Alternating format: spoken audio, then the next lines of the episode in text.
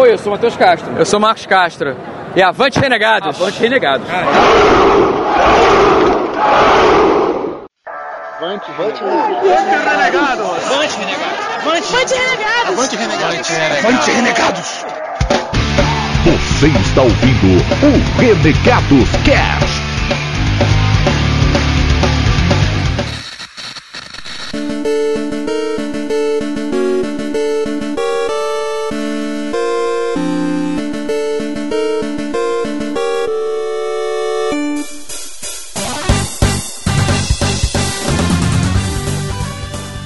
Avante, renegados! Aqui é o Mike, o Bob não tá porque foi fazer um rolezinho. E Diablo 2 é o melhor jogo de RPG já feito na humanidade. Hum, então tá, né? Mamilos polêmicos. pois é. Nossa. Mamilo é o Bob tá indo rolezinho. Salve galera renegada, aqui é o Condor. E eu falo para vocês que gravar o Renegados Cast é a melhor partida de RPG que você pode ter hoje em dia, cara. Olha aí. Nossa, sério, você tá com umas mesas bem ruins. Né? Profundo isso. É, cara. tem que começar de algum lugar, né, cara? tá certo. É. Salve coleguinhas, aqui é o Zá e eu aprendi a tocar harpa graças ao Zelda. Só não toco hoje porque eu não achei. Tá bom. Tá ótimo. Fala galera, aqui é o Eric e enquanto minha mãe chorava assistindo a novela, eu chorava jogando Final Fantasy VII. Fala galerinha renegada, aqui é a Miho e a vida real poderia ser que nem um jogo de RPG. Você pode estar morrendo, mas se você dormir um pouco, você tá muito bem no dia seguinte. É. nada que nada ruim não resolva, né?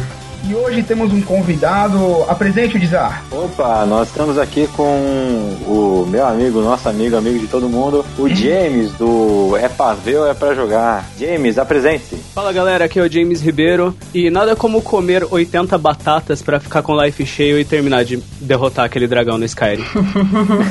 é, boa. O problema é o peso da bagagem depois. Né? é, come os repolhos, umas batatas e, você sabe como é que ele morre, né? Soltando fogo pelas ventas. o Conor explica a piada e logo depois de nossos e-mails vamos falar sobre o que, Mike? É o contrário, Dizar. O quê? Eu que tenho que falar isso pra você. Ah, então tudo bem.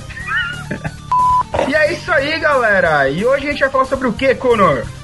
Hoje a gente vai falar sobre essa mídia que muita gente adora, muita gente odeia, mas a gente não liga para quem odeia, porque a gente vai falar de RPG eletrônico. Yeah! Uh! É isso aí, galera. Tudo isso, muito mais após os e-mails, agradecimentos e vamos lá.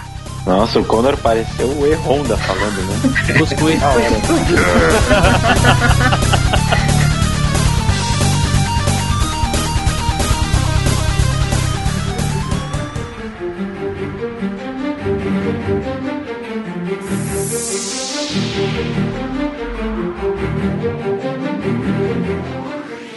É isso aí, galera. E-mails, agradecimentos e dessa vez até pedir desculpas, porque tem muita coisa para fazer depois que a gente chegou da campus.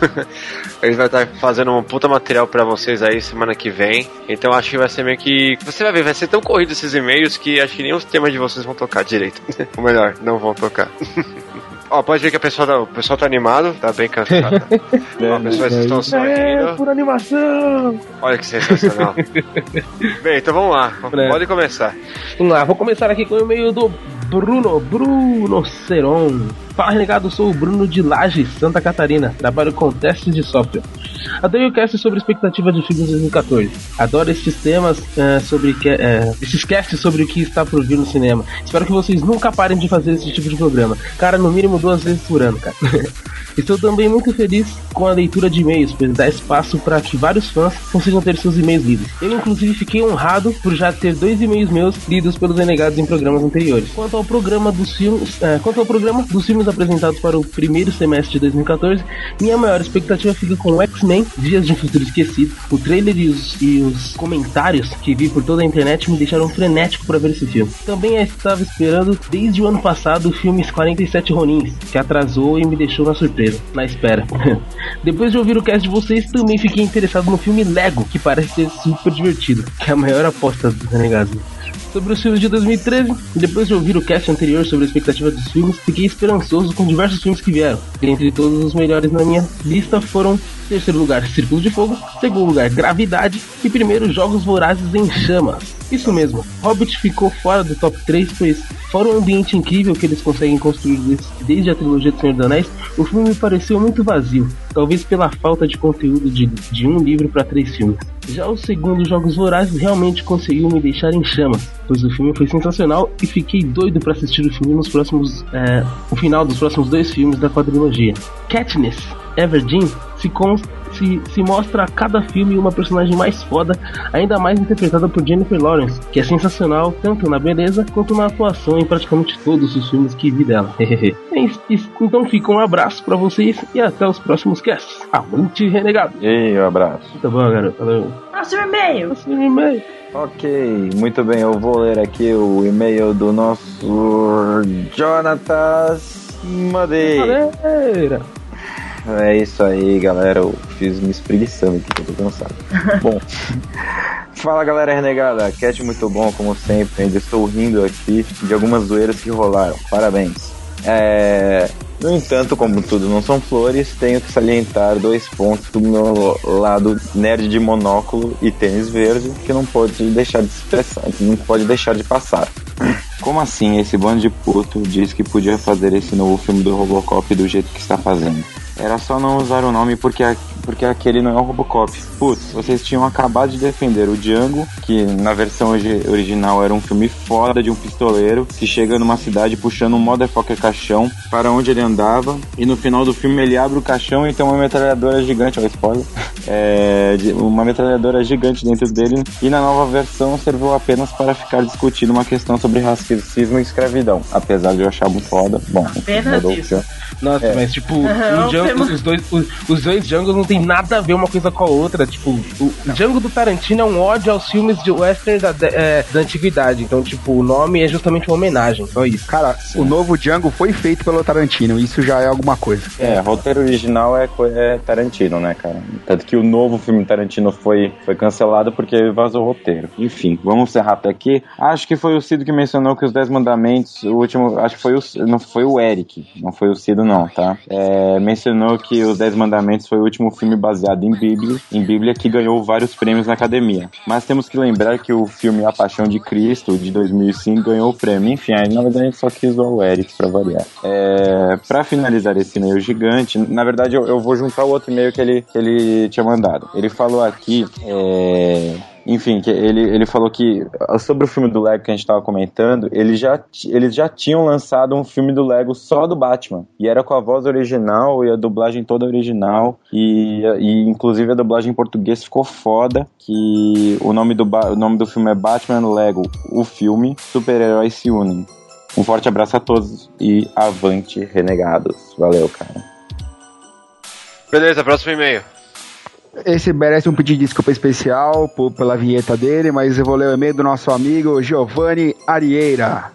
Agrônomo, 29 anos, de Londrina, Paraná e futuro holandês. Fala galera renegada, tudo certo? Queria falar de todos os filmes que vocês comentaram, mas vou me controlar. As minhas expectativas são altas apenas para X-Men, Pretérito Mais Perfeito e Robocop, e eu ainda deixo o benefício da dúvida. O Hobbit e Planeta dos Macacos, acho que podem ser bons, mas não me iludo. Sobre o filme de terror com a Sandy, não duvide da capacidade dos cineastas brasileiros em criar algo assustador. Só lembro vocês que já tivemos um filme extremamente assustador com uma dançarina, o clássico Cinderela Baiana, com a Carla Pérez. Para quem não viu, segue a, a- a cena final. Vamos colocar no tópico aí. Meu Deus do céu. É, espetacular, é, categoria, fotografia, figurino e interpretação. É, vamos lá, agora preciso manifestar novamente o assunto da Angelina Jolie. Posso até aceitar que ela é supervalorizada pelos últimos anos, mas a Emma Watson é supervalorizada desde sempre. E digo mais, a Angelina Jolie, mesmo com quase 40 anos, dá show na Eterna Hermione com apenas 23 anos, vai se ferrar Arieira. Essa ele ficou Por fim. pesado, hein? Cara, Arieira, não, velho. Emma, Hermione, Hermione. Por fim, não imagina o trabalho que deu, mas a edição ficou foda. Cido, fechando com chave de ouro ao som de Slow Ride. Bem, por hoje é só. Um grande abraço e todos avante renegados. Beleza, próximo e-mail.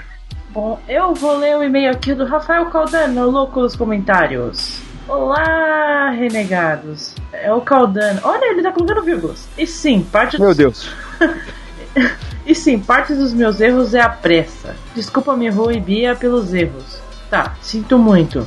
Começo dando uma dica, sei que é complicada, mas não tenho expectativas de filmes, porque normalmente o tiro sai pela culatra. Vamos por tópicos, aí ele coloca vários aqui. 47 Roninhos, tô esperando nada demais nesse filme.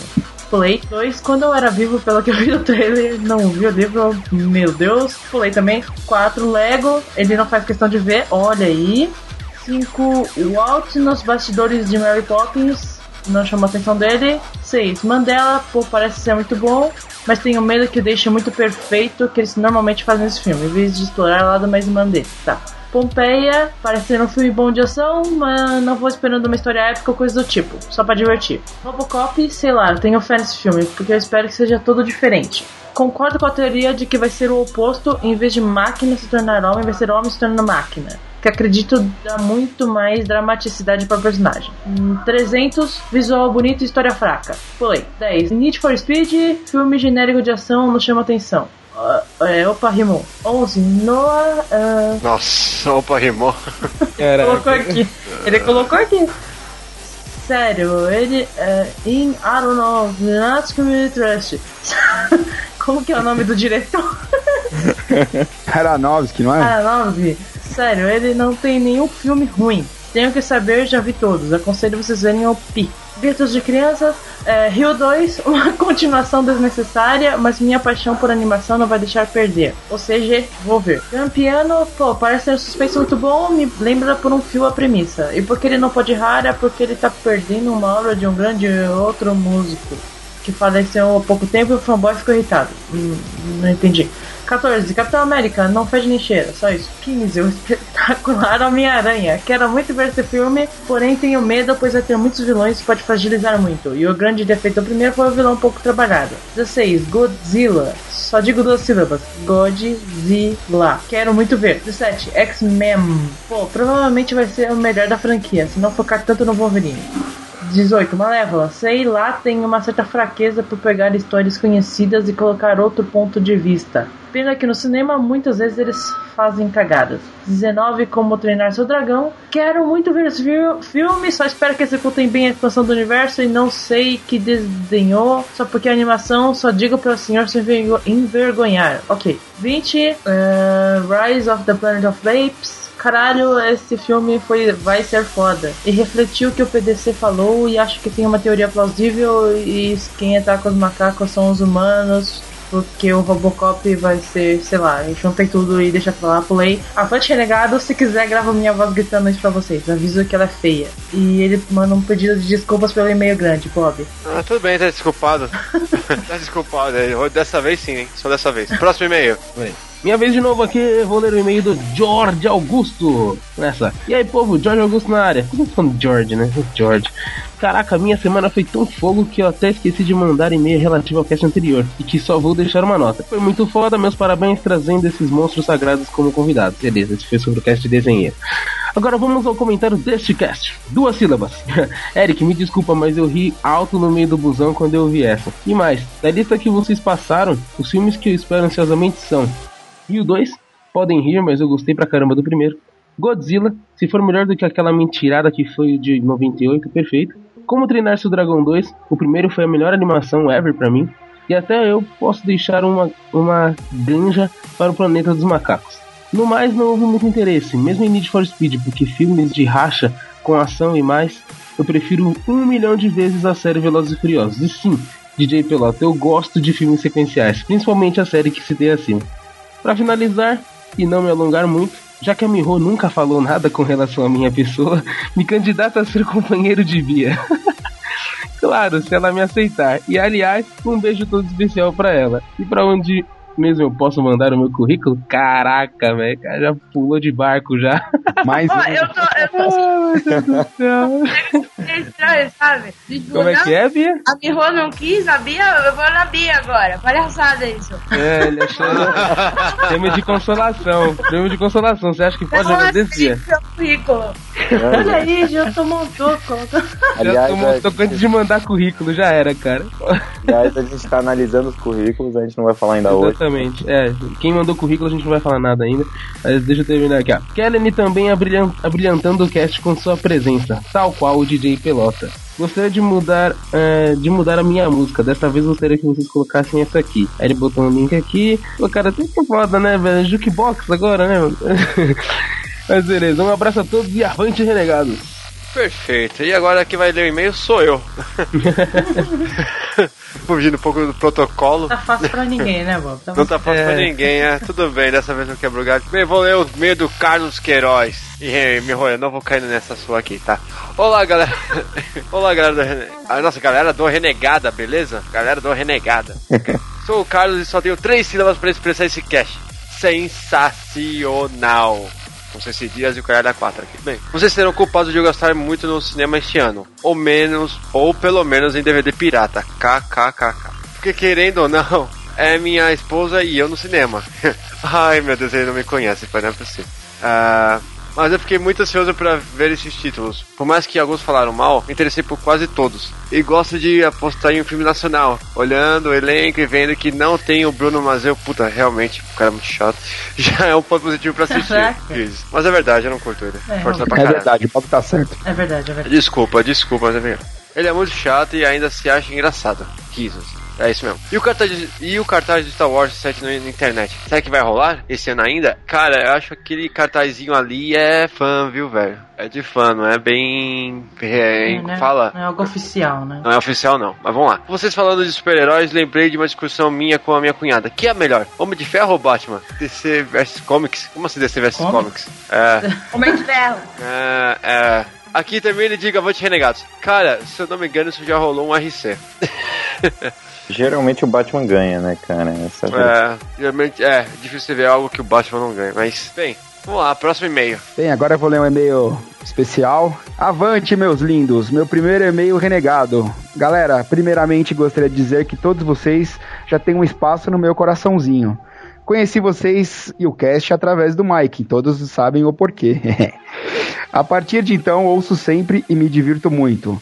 Pra quem nem sabia o que era podcast até um tempo atrás, pode dizer que gostei muito desse negócio. Vocês também fazem uma mistura maluca e divertida, de um bom humor e troca de opiniões sobre assuntos muito legais. Galera, quero desejar a todos vocês muito sucesso em 2014, que muita coisa boa venha por aí e com certeza estaremos juntos. Além de um ouvinte, vocês ganharam também uma parceira renegada com muito orgulho. Beijo a todos vocês, um especial pra mim, obrigado. E a Miho merece um cara bonito e inteligente, hein? Só um lembrete para todos os admiradores dela. Avante, renegados. Caramba. Eu gostei desse Verdade, gente, a minha é pra casar. ataque de oportunidade. né? Caraca. Meu Deus. Ele Pô, eu não, eu não falei de quem era o e-mail. Agora é que eu ficha. Explica aí, Mike, por que que é essa postura Vamos lá, cara. tão amorosa? Esse é o e-mail da minha namorada, a Sony. Obrigado, amor.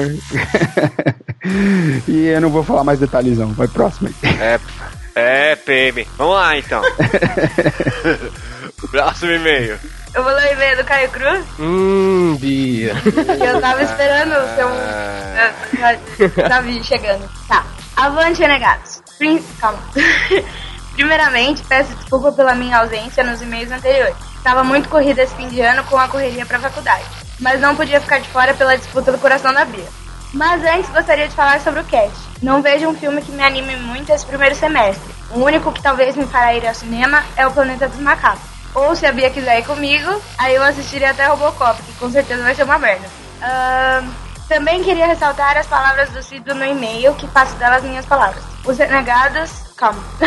o Renegados é um grande grupo de amigos. E sentimos praticamente que estamos aí com vocês. Isso faz parte. Não. Isso faz vocês serem únicos e inesquecíveis. Gostaria de lembrar que convidei a Bia para ir ao cinema nos e-mails há algum tempo. E espero a resposta. Termino meu e-mail por aqui. Até a próxima e avante renegados. Olha aí. Aê, garoto, Caio, Caio. Cara, eu boto uma fé em você, velho. Eu Caio, sou fã. Caio. Eu sou fã, eu É, sou fã. óbvio, a gente conheceu o cara pessoalmente e eu acho que você deveria pensar, né? É, É, também acho, partido, é um bom partido.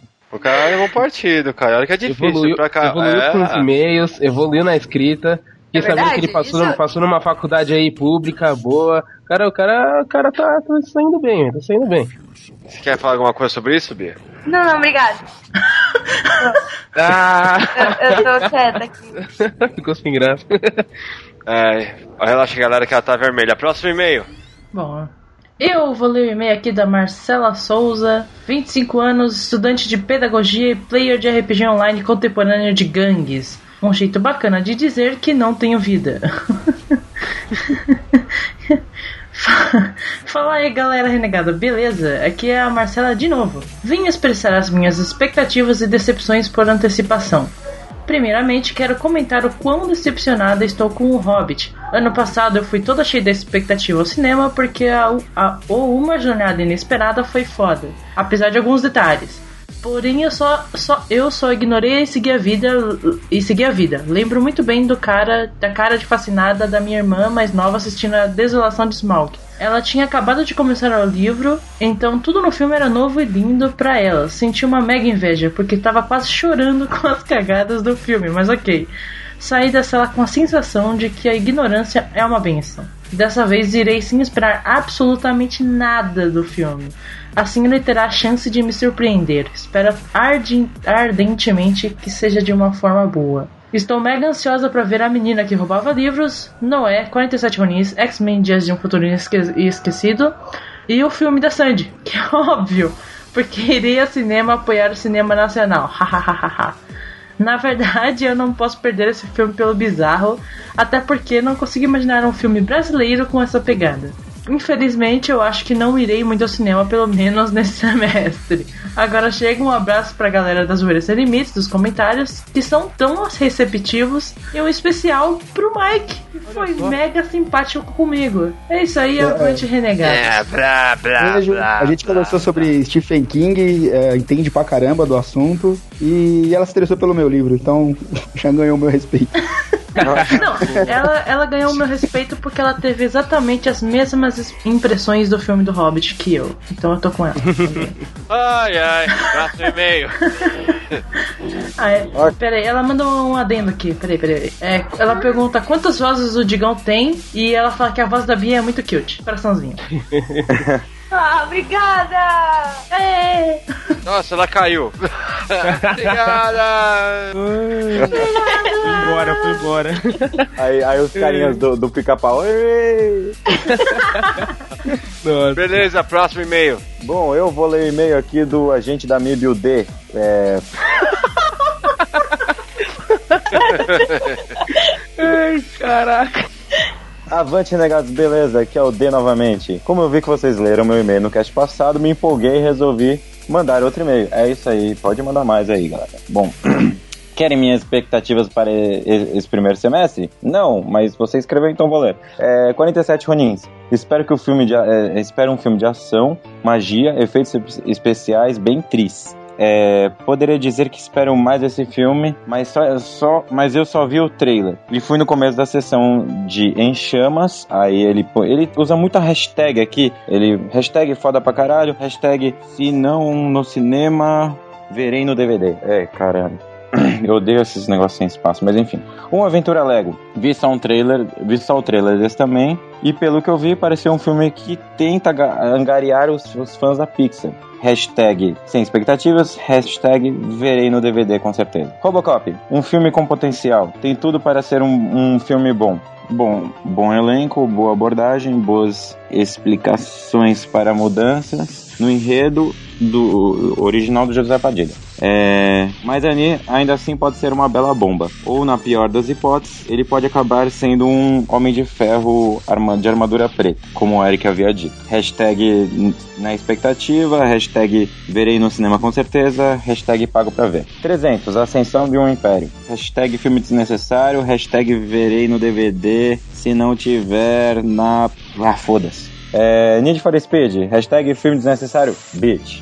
Noé, épico bíblico, fácil. Não sei porque é desse hype de, em volta desse filme. Enfim, eu, eu diria que os atores são muito bons, mas enfim. Capitão América 2, outro filme com hashtag potencial. A história do Soldado Invernal nos quadrinhos foi, um- uma coisa que revitalizou as histórias por causa do ritmo e da conclusão, é, que pegou todo mundo com as calças na mão. Sério, ninguém imaginava que o soldado era. Spoiler, Zé não vai falar. Hashtag na expectativa, hashtag verei no cinema com certeza. O espetacular Homem-Aranha 2. Tá aí um filme que promete evoluir uma forma gradativa à franquia. Quer dizer, isso eles, isso eles seguirem a cartilha certinho e não resolverem colocar o Venom ali de qualquer jeito. Alô, Sony? É, acho, enfim. É, hashtag na expectativa. Não, hashtag na expectativa e que, ah, mano, foda-se, é muito comprido esses hashtags dele. Planos dos Macacos, o confronto, achei o primeiro, o primeiro meio devagar e só pega no tranco no final. Mas só vi uma vez e no DVD e em pedaços. Cara, é um puta filme, você devia ver. Mas os nerds dizem que vai ser bacana, então não vou, então não vou pro cinema com expectativas nulas. A esperança é me surpreender. X-Men, Dia de um Futuro Esquecido. Esse eu tenho fé. Li a história em quadrinhos e tem o álbum compilado, aliás. É, curti muito. Na época do Quarteto Fantástico, é, quando as primeiras imagens do X3, eu esperava ver aquela trama, mas nhé. Na expecta hashtag na expectativa foda, hashtag blá blá blá blá blá, hashtag pra, pago pra ver. É, pensei que vocês iam falar das tão adoradas pelo PDC Tartarugas Ninja, que prometiam, que prometem ser muito foda, mas eu acho que ele não tá na primeira primeiro semestre, né, gente, ou não? Tartaruga É, Ninja. eu acho que, ela, acho que ela é depois. É, então, provavelmente a gente vai fazer um aí no. no Espere a parte 2 do cast. é, espere a parte 2 que esse ano a gente solta o outro semestre, né? É, eu deixei o e-mail longo, me desculpem, mas vocês que, se vocês quiserem colocar seus pitacos sobre o filme, resolvi dar os meus também. Ok. Ele manda dois PS aqui. Ele, eu vou resumir os PS. Primeiro, ele fala que ele queria muito ver um crossover nosso com o MDM. Ele acha que o louco do Cid ia ficar muito bom contra o Malandral. E, enfim, ia ficar até legal. E o PS2, a namorada, a mulher dele, a Jay, ó que estranho, tá achando estranho? Bom, é, mandou um recado que o Nerdcast sim é mais divertido, mas cá entre nós não é não. É, Enfim, é isso. Eu fiquei, eu fiquei confuso aqui com esse a mina dele chamar Jay e o nome dele é D, sei lá, D da Jay, minha namorada. Bom, foda-se, é, acabou. Depois de muita enrolação, próximo e-mail. É o meu. Boa, Bob. Boa. É isso aí. Droga Nunca mais ia fazer isso. campeão. Lá, eu vou. Mano, eu nunca mais eu consigo ler essa, esse nome depois que a, a Maria Gabriela tiver, teve aqui no cache. Não foi a. Não foi a. O último, não foi a. Caralho, a Sadia que leu? Michelin. Eu sei. Vamos lá. Aqui é o Flávio Michelin, 23 anos, Osasco, São Paulo. Para mim, a falta de, de criatividade e novos roteiros para os filmes são ainda reflexos da greve de roteiristas que aconteceu em 2007 e 2008. Explico o meu pensamento. Com as roteiristas em greve, várias continuações, remakes e adaptações foram aprovadas devido ao sucesso do primeiro filme e com isso, novas ideias ficaram em segundo plano. E a partir daí temos, por enquanto, quatro Piratas do Caribe, cinco Todo Mundo em Pânico, sete Velozes Furiosos e inúmeras adaptações. Se isso está dando dinheiro, pra por que parar? Ah, bem, só um adendo nessa parte aqui. Acho que o único aqui que foge um pouco da regra foi os Velozes Furiosos, viu? Depois eu explico por quê. Ah, bem, abaixo os filmes que pretendo assistir no cinema nesse primeiro semestre. A menina que roubava livros, Mandela, Pompeia, Noé, Need for Speed, Capitão América, Homem-Aranha e X-Men. Atenciosamente, Flávio Michelin. É isso, recados? Ou, ah não, a premiaçãozinha, né? O melhor comentário da semana. Exatamente, quem. Qual foi o melhor comentário dessa semana? Bom, Bob, o melhor comentário da semana a gente vai dar para. Cara, eu tô com saudade de Mirro fazer tambores. Olha aí, boa ideia, tá? Ah, não. Vamos lá, Mirro, tambores. Faz tempo que eu não faço isso. Eu perdi, eu perdi toda aquela minha malemolência. Esse foi o, o tambores é pós Campus Party, é isso aí. É. Bom, a vencedora é. Raquel Muritz Muratz Muratz Munhoz Muretas. Ei, mas o que, que ela falou? Ela falou que o Bob é muito bravo. Oi? Não, é Concordo, o Bob é bravo. o Bob é Acho muito que bravo. o, com- o comentário ganhou justamente por isso. Porque ela simplesmente colocou: Bob é muito bravo. Acabou. É, é nenhum comentário Eles escolheram expressar tudo que os renegados pensam que o Bob é muito bravo. Vamos lá. Então, É, é. parabéns, Raquel, você é a nova rainha da zoeira e mantenha a zoeira alta porque essa semana foi baixa. Vamos subir essa merda. Eita porra, vai entender essa merda. Bem, os agradecimentos dessa semana. Acho que, olha, a gente vai ter que fazer um cast muito, muito especial, cara, sobre o que foi a Campus Party. Porque, Ah. cara, não foi um simples evento, não foi uma simples, uma simples semana. Eu acho que, acho que até semana que vem vai ter que virar um cast só pra falar do que, que foi lá, cara. Sim, foi altas emoções a Campus Party, né, cara? Correria, situações, curiosidades, pelo menos nosso ponto de vista, o que, que a gente passou, das pessoas que ajudaram a gente. Eu acho Aliás, até meio. Foram muitas, né, que ajudaram a gente. Muita, cara. Acho que vai ficar um Muitas. cast só de agradecimentos aqui. E, cara, Pessoas que a teve- gente nem imaginava foram lá e deram uma mão pra gente. Tiveram dias que foram, foi roteiro de filme, assim, 45 do segundo tempo, pá, chegava a pessoa, foi animal, enfim. Mas vamos falar isso mesmo. Ah, então é só a princípio, mas bem a princípio, a gente vai agradecer algumas pessoas aqui. Primeiramente, primeira, primeira, primeiramente, Macarena, você foi foda pra caralho, obrigado pela oportunidade. É tudo Toma isso que aconteceu pra foi... Macarena, cara. Cara, a Macarena é, É, foda. tudo que aconteceu, que a gente conseguiu na Campus Party foi graças a ela. Então, nosso agradecimento especial para ela mesmo. E ela resolveu tudo que a gente tava. Tudo, tudo. Ela, ela, não, ela nos Se ganhou. alcance dela, né? Ela, ela nos, nos deu comida. Olha aí, ó. Ela, ela nos alimentou. Ela nos deu comida. Mano, Macarena, Mário Bonfim e, claro, o Luiz também. É Luiz o, o- é, O Vingador. Luiz o Vingador. Luiz o Vingador. Luiz Ososco, é, é Ososco. Ficou vermelho, ficou. Corrija a gente. Orosco, Orosco, Corrija a gente se tiver errado. É, cara, parabéns, cara. Vocês aí merecem pra caramba. Depois a gente fala sobre isso. que mais? Aí sim, o Luiz Henrique também. O mentor do Mike. o cara me ajudou pra caralho, dá altas indicações, valeu. Isso, ao, pa, ao, ao Paco também, o juiz do RC, a Galápagos Record que mandaram os, os batos pra gente também, a nossos amigos de podcasts também, Zubicast, Geekvox, Player 2, Criador Fantasma, e, mano, milhões, Um milhões de especial pessoas. pro, cara, só um especial Ed pro Mãe também. Guinogro deu uma mão pra caralho pra gente. Também. Aproveitando a galera. Ao Glauco também, né? Guinogro e a galera do Connected Campers, né? Aquela galera foi muito firmeza. Sim. Cara, todo mundo, a galera do grupo também, cara, que. O grupo Campus Party, que. Altas risadas naquele grupo. Altas risadas, meu Deus. Era nosso telejornal de manhã. É verdade. Mas bem, depois a gente vai falar sobre isso e obrigado a todo mundo. Desculpa se a gente esqueceu alguma, alguém pela, pelo primeiro momento assim. Mas relaxa que na, no especial a gente vai tentar será falar de todo mundo. Será compensado, né? Ah, é, temos uma novidade também. A gente recebeu um e-mail durante a Campus Party. Qual que era, meu? Por favor. Que e-mail emocionante, hein, gente? Temos um, ah, vamos anunciar aqui que temos uma nova, uma nova parceria com outra editora, nada mais, nada menos do que a Companhia das Letras. Palmas, e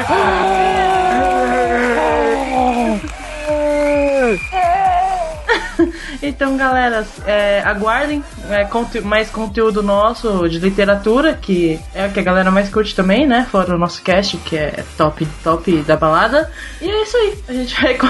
Obrigado, acompanhar das letras. É, vamos ficar ligados no nosso conteúdo que vai crescer, só cresce cada vez mais. E é isso aí. Ah, a gente quer fazer um anúncio também. A gente vai até divulgar depois o endereço com mais calma. Porque a gente, tá, a gente decidiu isso em poucos dias.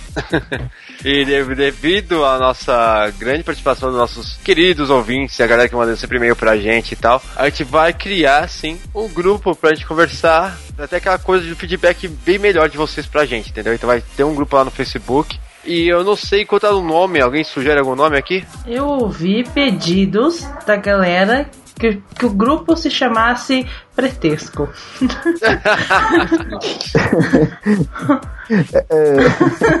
Olha, o único ruim. a única coisa ruim de chamar pretexto é porque, tipo, ninguém vai ligar pretexto com renegados a princípio. Inclusive foi o Bob que Precisa- criou esse nome, né? Ah, foi. então a gente precisa de um nome mais renegado, entre aspas, pra galera também que não conhece a gente colar lá e conhecer a gente por, sei lá, melhor. Alguém sugere o nome? Tempo! Gincano Renegados Rápido. Cada um fala o nome, vai, rápido, digam. Isso que é brainstorm ao, vivo, hein? Vai, vamos lá. Ai, caraca. Ligeiro. Eu sei, cara. É. Renegado Scorpio. Oh, meu Deus. Ai, meu Deus. Pelando massa. Vai, deixa eu ver o próximo da minha lista aqui. Toma, Renegados Corp, vai, Miho. Ah, eu voto no Cavaleiros da Zoeira. Ok, Cavaleiros da Zoeira. Tá, tá indo CDZ, bem. é CDZ, ué. Ok, vai, Dizar. É, face renegada. Ó, face face. Olha, foi com conceito. É. Querendo ou não, foi com conceito ali. Não esperava isso do Dizar. Vai, Bia. Ha, ha, ha, ha, ha, não sei. Gostei desse nome. O nome do grupo é Hahaha. Acho legal. Podia ser hehehe renegado. Renegado, verdade. Ué, ué, renegado. Mike. Eu e a Miho, a gente já tinha conversado sobre isso lá na campus e Cavaleiros da Zoeira é meu voto também. Olha aí. Mas Podia votar nos dos outros? Tá, mas vamos lá, vamos lá. Mas peraí. Tudo bem, vocês cinco já deram. Ó, vocês cinco já deram. Eu nem, ó, nem vou opinar pra não falar. É, mas que, Que isso, que isso, que isso, não. Não, não, vou você opinar também, não. você não, também. Não, não, vou opinar. Olha, A minha única olha, coisa. É, Bob a minha única. Bob a minha- o Bob é muito bravo. Não, não, não, não. Bob Coxinha. Não, não, não. A minha única coisa é que tem que ter alguma coisa sobre renegados agora. A única Renegados? coisa. Tá bom. Porque senão a galera não vai ligar a gente ao Cavaleiro da Zo- da Zoeira. Vamos pensar que é um outro cast rival. É que Zoeira já tá virando no nosso, nosso segundo nome, cara. Olha, que tal assim? Eu vou jogar aqui no Skype pra você não ficar curioso. Pronto. Bom, pode ser. Sim, É. sim, Mas, sim, mas, sim. mas, mas. Fala, Você sabe, que, você sabe que o nome mesmo vai ser só o primeiro, né? É, esse é só o primeiro. Aí tudo bem, mas tem que ter nossa assinatura lá, senão não tem graça. Não, tudo Não, bem. tem. Até pra tá galera bom. procurar. Apoiado, apoiado. Então beleza, galera. Depois de muita discussão, Foi, foi. Foi. Ficamos horas, horas e horas no, no Skype aqui discutindo. isso, porque foi tudo editado pela Miho, vocês não perceberam isso. Mas virou, então, você pode procurar a gente no nosso grupo de discussão também. Aliás, por favor, então, acho que o vai ter que fazer tudo geral agora. Nó. Como assim? Vai ter que fazer os nossos contatos e a estreia do nosso grupo do Facebook. Vixe Maria. É isso aí, meu povo. Se você quiser mandar comentários e sugestões na zoeira sem limite, entre no nosso site www.renegadoscast.com. Siga nos nossa página no Facebook, facebook.com.br renegados.rc. Também nos siga no Twitter, arroba renegadoscast. E o que também é renegadoscast, alguém sabe? Alguém sabe? É o nosso Instagram. É isso aí! Também nos procure no Scooby, temos resenhas no Scooby também, scooby.com.br barra renegadoscast. E agora, no nosso novo grupo, no Facebook, procure Cavaleiros da Zoeira, Renegados Cast! Aê! Ai! É isso aí! Eita, meu ouvido! Aí tem uma coisa também, Skynet não procura mais não, porque daqui a pouco já era. Mas virou Mas outra nós coisa temos também. a Nerd Sky, senhor. Yeah! A É, Nerd só Skype, Renegados o Nerd. Power não acabou. A gente vai pôr no link aí, gente. É isso aí, Renegados Everywhere, meu povo. Inclusive tem ICQ e tem Orkut, mas isso não interessa pra ninguém. Essa, essa. Então, bora pro cast que a gente falou que ia ser rápido, não tá sendo rápido porra nenhuma. Vamos lá, falou! Oi, Eu faltou só pra interesse do flogão. Oi? Dogão.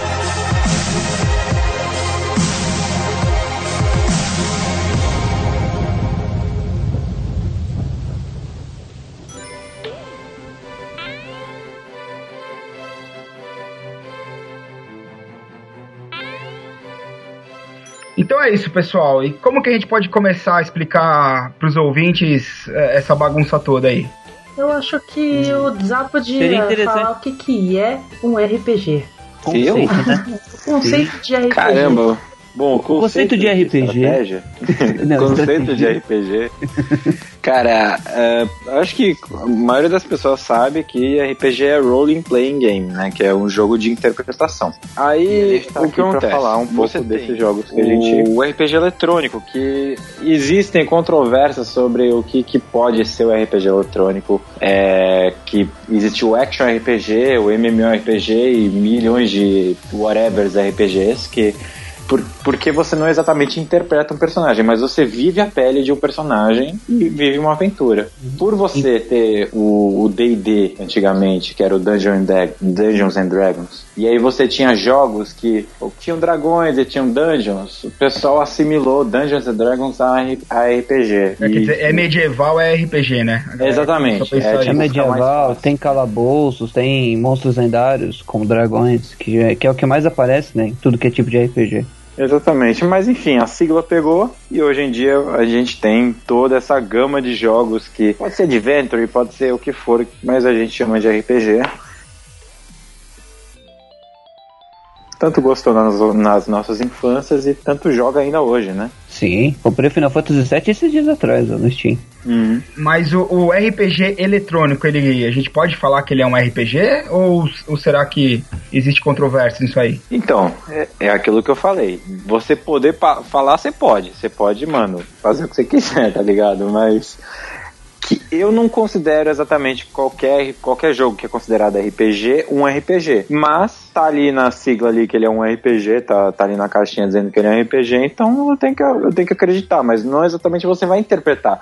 Você não vai chegar, vai é, escrever, sei lá, Não, um é- é, não vai ser natural, não vai ser automático. Você não vai Isso. dar a resposta para o seu personagem. Ela já tá pré-definida. Exatamente, você não interpreta o seu perso o personagem ali, você só tá vivendo o personagem. Por exemplo, você vai jogar Zelda, você tá vivendo na pele, na pele do Link. Só que você não pode fazer o que você quiser, você pode quebrar o vaso da galera ali, da casa da galera. Você- Mas isso até assim, mesmo que no conceito do RPG de mesa você possa fazer o que você quiser, por exemplo, geralmente tem o contexto da história pré-definida pelo mestre, não tem, Mike? Não, tem. Foi, foi o que a gente. é, é, foi aquela parte que a gente tava falando. Na parte que é, é, virou mestre, né? O, o jogo em si é como se fosse Computador o mestre. mestre. É, o computador falando pra você é, é, qual que é a sua aventura, que você tem que seguir.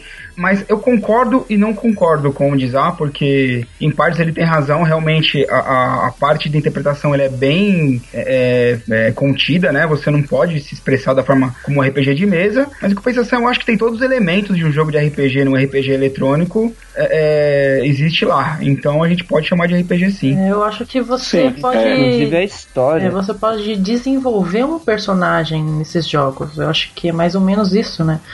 Os RPG que eu considero RPG mesmo. Que você pode, por exemplo, eu quero colocar tal skill no personagem, então ele vai ser como eu quero que ele seja. Então você não estaria Ele vai ser renegado, ele vai ser Paragon. É, ele vai É que para alguns RPGs a, a, a premissa seria que você criasse desde o físico do seu personagem, no que, que ele é bom, tipo se ele é forte, se ele é bom em lábia, se ele é inteligente, que são muitos elementos que a gente tem hoje lá no Fallout, né? Que desde o primeiro Fallout ele já tinha desde as skills que você tinha benefício com ela e ao mesmo tempo ela te dava um- uma desvantagem em relação ao ambiente que você está tratando. No exemplo do Zelda, você tem aí uma ação RPG, onde você tem o, o Link, que você tem tá dentro do mundo dele, você interpreta um, um Hiruliano, né? E só que é uma dinâmica um pouquinho mais diferente, porque você não tá lá ah, aumentando atributos dele, as- ele não ele é um personagem que entra mudo e sai calado, ele é apenas o herói. Mas existem exemplos hoje de bons RPGs, o Fallout é um bom exemplo disso e o Skyrim, onde você é penalizado pelas suas decisões e não necessariamente você tem a obrigação de cumprir todas as, as quests. Por exemplo, se tiver alguma quest que você não concorda com aquilo, com aquela ação que você tem que fazer de matar alguém ou em si intervir numa situação onde tem uma guerra entre dois clãs, você pode simplesmente agir como você agiria, que é fazendo nada ou matando todo mundo. E isso vai Entendeu? ter consequências assim como num jogo de RPG de interpretação. O grande limitador aí é que no RPG tradicional, onde você jogava com uma mesa e o mestre é que ditava as regras e o ambiente, você tinha uma, um universo muito maior de possibilidades que era, não era limitado pelos scripts dos programadores.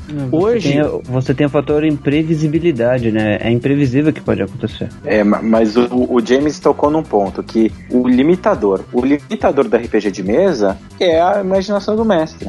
Sim. E o limitador do, do videogame é- são os scripts dos jogos. É exatamente isso. Você no, no, no RPG eletrônico, você tem o limitador, você tem o, o console como a história, o, o jogo como limitador, entendeu? Ele tem barreiras. Enquanto a se você tiver um mestre que, mano, você não não tem nem ideia o que ele vai fazer com, tipo, o que ele imagina, mano, é de explodir a cabeça, assim, entendeu? Não, e, e- mas e outra coisa, né? É, é nada como você tá em grupo. É, você falou agora, por exemplo, que você pode ah, interferir num clã, num- numa guerra de dois, entre dois clãs ou não. Mas você- o, o, o, o, game não vai te dar uma terceira opção. Que é, por exemplo, assim, ah, cria um clã novo pra entrar na briga dos três. Entendeu? Pode criar, por que não? Não, se vo- mas se, se o jogo não suportar isso, você não pode. Sim, sim, Esse é é o uma limitação do próprio, do próprio Isso, você- desenvolvedor. Sem contar que no ele RPG também de tá... mesa, você poderia. É, sem entendeu? contar Não que a gente volta ao fator script, né? Que ele É, tá- tipo, o, tem, o tem jogo ele aquela tá te contando a história. Por exemplo, a porta trancada, você não pode abrir, mas se eu quiser destruir a porta, botar fogo nela, não posso. Isso,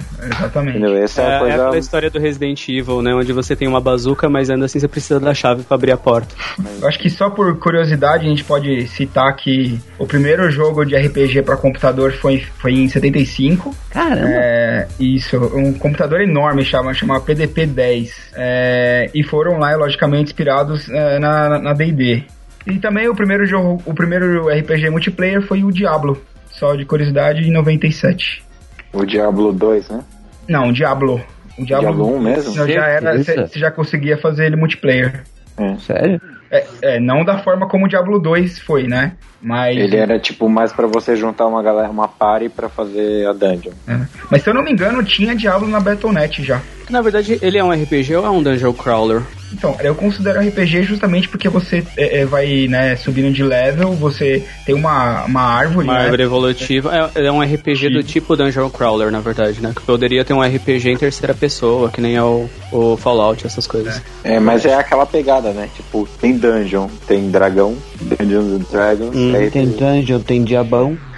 É, mas no caso, não sei se tem dragão do Diablo 1. Eu não, não cheguei nem a achar nenhum dragão, na verdade. Eu também Eu acho legal que o Caverna do Dragão ninguém se toca, mas ele é o Dungeons Dragons. É. Ah, É a história de Será que crianças. se toca? Eu não sei. É, é pouco, né? É pouco. é pouco tem pouca todo mundo, acessibilidade. né? Será É, que se é- chamasse de calabouços e dragões a galera entende, ia atender? Será? Eu acho que não, viu? Eu acho que teria que chamar de D&D mesmo pra galera se ligar. Sem lembrar que o Dungeons and Dragons aparece bem na, Bem na apresentação do desenho, né? Dungeons and Dragons. E aquela cabeça de cobra, assim. E é a história de gente que não tem noção nenhuma do mundo onde tá e a, a esse link deles terem vindo do parque de diversões pro universo medieval é que faz com que o- o- os jogadores interpretem aquela situação, né? É, conhecendo o mundo naquele momento, como se não fosse comum pra eles, como se fosse a gente conhecendo o medieval. É, eu, eu já cheguei a jogar um D&D, um, um RPG de Caverna do Dragão. Inclusive eu joguei com o Mike, né, Mike? Mas isso não... É. Vamos, Isso, isso é outra história. não é uma... Foi um, Isso fica pra um próximo cast. o nome era Caverna do Dragão 2.0. É. Mas eu acho que agora a gente podia falar, né, pro, pros finalmente, falar dos jogos que a gente mais gostou, que a gente mais jogou e. Vamos, E tudo é, mais. vamos deixar bem claro aqui que a gente vai falar sobre RPG e vamos deixar os MMO para mais tarde, um futuro cast. Exatamente, Miho. MMORPG, por exemplo, World of Warcraft, a gente vai falar num outro cast Ah, com muito mais conteúdo. Desculpa, Dizar. É, senão vai ficar muitas informações só jogadas.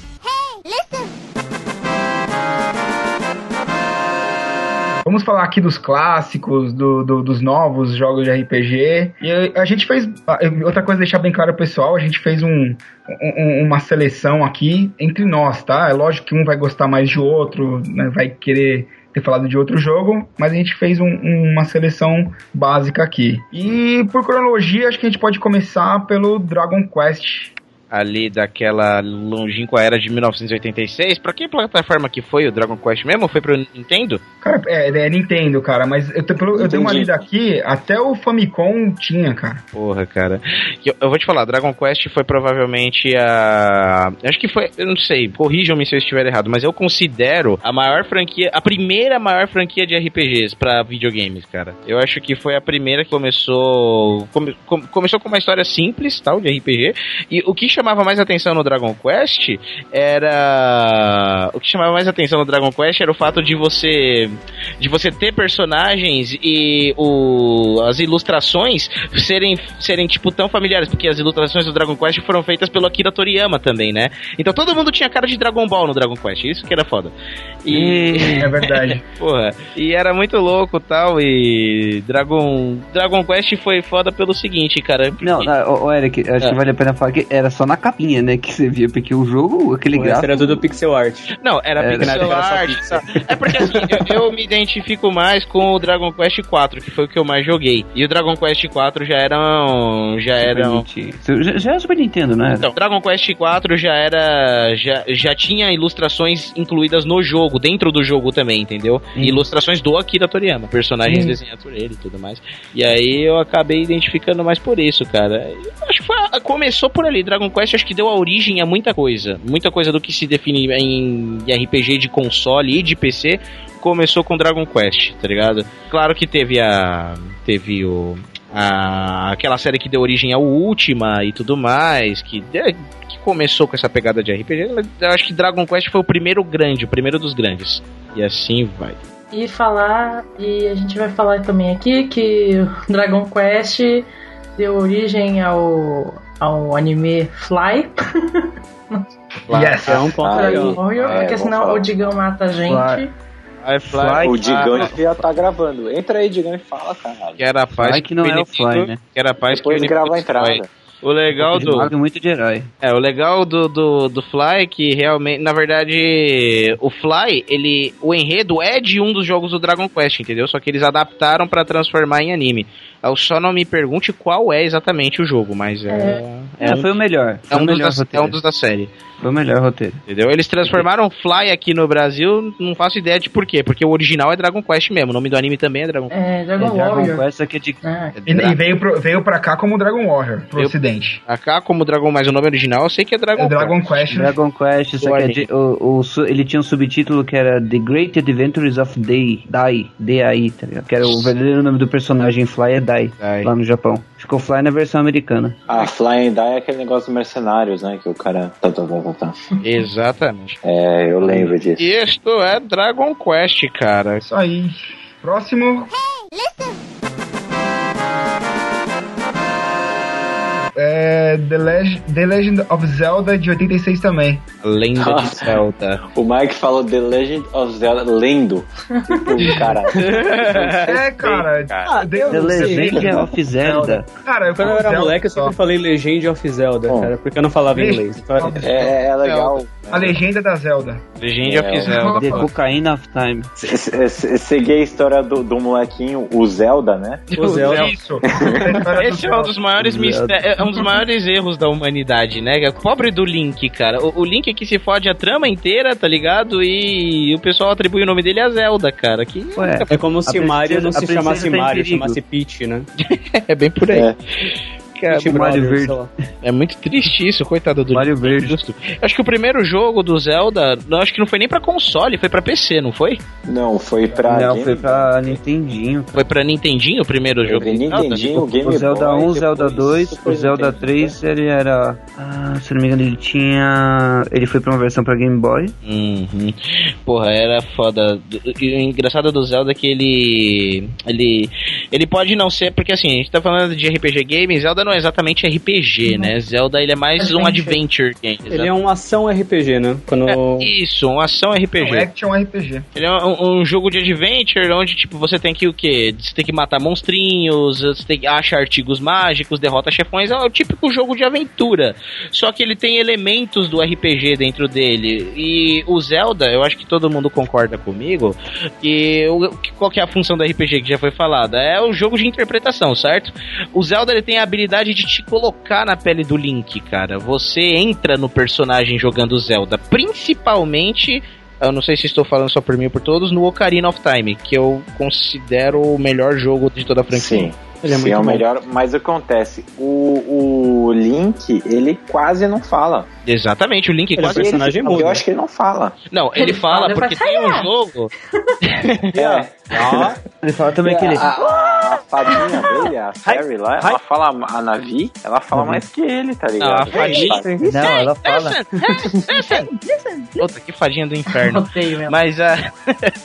Mas o, o, o Link ele fala, tá ligado? Só que ele é aquele típico personagem que ele não precisa falar, entendeu? Pra você entender o que tá se passando. Isso que é legal. Ah, porque ele é o herói, né, cara? Ele é um herói, cara. Ah, Deixa Ele vai que. eu- salvar a humanidade independente do que aconteça. Exatamente. É, eu, eu vou na sua Mas eu casa acho que e vou quebrar tipo- todos os vasos da sua casa. Eu me chamo de Pode, herói. você é o herói, cara.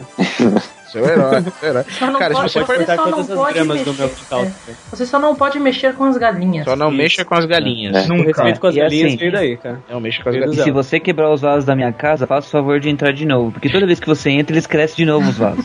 É. Agora é válido O cara lembrar da que. limpeza deve ficar muito puto, né, cara? Porque toda hora ele tem que ficar limpando e arrumando e colocando os vasos no lugar. Fala, Ô, veio o moleque aqui quebrou de novo. Ah, que droga. Aí, deixa eu entrar pela janela aqui e arrumar O herói vândalo. É. Agora, eu acho válido lembrar que o Ocarina. O, o Ocarina of Time, não, né? É, na verdade, o Zelda. Ocarina Time. O, Oca- o Ocarina, ele faz parte, eu acho que ele é a trama central, né? A partir do Ocarina que a trama se subdivide em diversas ramificações, que são os vários jogos e futuros alternativos do, do Procurando os- do, do, do Zelda.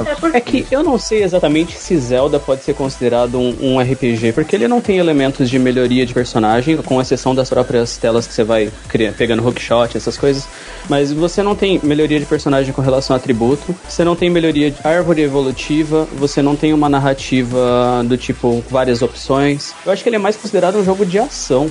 É, é que Ah. é, é elemento de RPG, né? Eu acho Mas que o você, mundo por aberto exemplo, você talvez possa ser espada, considerado um elemento de você RPG. Você ah, pode mas ele é bem testar. sandbox, né? Você ganha é poder. sandbox. você, você ganha poder, cara. Você, tipo, aprende a segurar o, o botão B ali, e aí ele, tipo, começa a, a ter magia na espada ou Ah, não. mas isso daí a gente volta naquela mesma discussão que, embora, por exemplo, ele seja um adventure, é, eu, eu já tinha falado outro outro momento, God of War também oferece isso, só que ele é um hack and Não, slash. Ele exatamente, também tem, ele eu- também tem uma narrativa que te coloca no- na pele do personagem. Sim, você só não tem level, né? Mas você, você melhora o seu personagem de acordo com o que você vai subindo. Você Você vai criando ferramentas que o, o jogo te o obriga a aprender pra você passar pro próximo nível. Não é, por exemplo, agora eu quero ter perícia em furto. Eu não quero, eu posso passar despercebido pelos arbustos e ninguém vai me perceber. Não, cara, você Não, vai é- matar todo isso mundo. realmente não. Olha, cara, é- eu, vou, eu vou falar pra você o seguinte, que Zelda é, o- é o seguinte, Zelda realmente, se você for pegar na teoria, na, na- dentro da teoria, Zelda não é RPG, ele não tem os elementos que definem um jogo de RPG, mas todo mundo considera ele um RPG, entendeu? Isso tá impregnado na nossa mente, não me pergunte por quê. Aquilo Talvez eu, mas- história longa, eu, eu acho que eu de texto. te mas- responder. Não, não, não. Eu acho que é por causa do tema medieval, cara. Exato, foi o que eu- exatamente, Conor. A gente falou no começo. É medieval, a galera já fala RPG. É, isso é verdade, isso é verdade. Mas sei lá, cara, Zelda, é, pra, mim, sempre que alguém faz uma lista de RPGs, ainda não incluem Zelda, eu fico confuso. Falo, porra, não colocaram Zelda. Mas Eu acho justo, Mas cara. realmente Se, não- se não você é, levar o pé da letra, ele não é um RPG. Se você mais cara levar. de sandbox, mas eu acho que esse Isso. termo não existia na época. É, só que se você levar em consideração elementos de RPG, beleza, jogos que possuem elementos de RPG. Não precisa ser um RPG em todo, em todo o conjunto da obra RPG que tem nível, tem as estatísticas, tem os atributos, tem a questão das múltiplas escolhas, você desenvolver relacionamento com o personagem e coisa assim, entendeu? Se você jogar elementos, ele tem. Ele é completo? Não.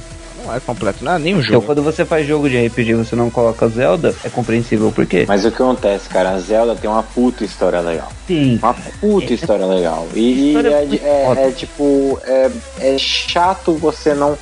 O cara não é, não é chato, tipo. É quase uma heresia você não falar de Zelda quando você fala de RPG, porque na verdade ele é, ele é realmente um adventure game, né? Ele é um. Ele é um jogo de, aventura, cara. Ele é o melhor jogo de aventura de todos os tempos. Não é, mas vamos discutir isso mais tarde.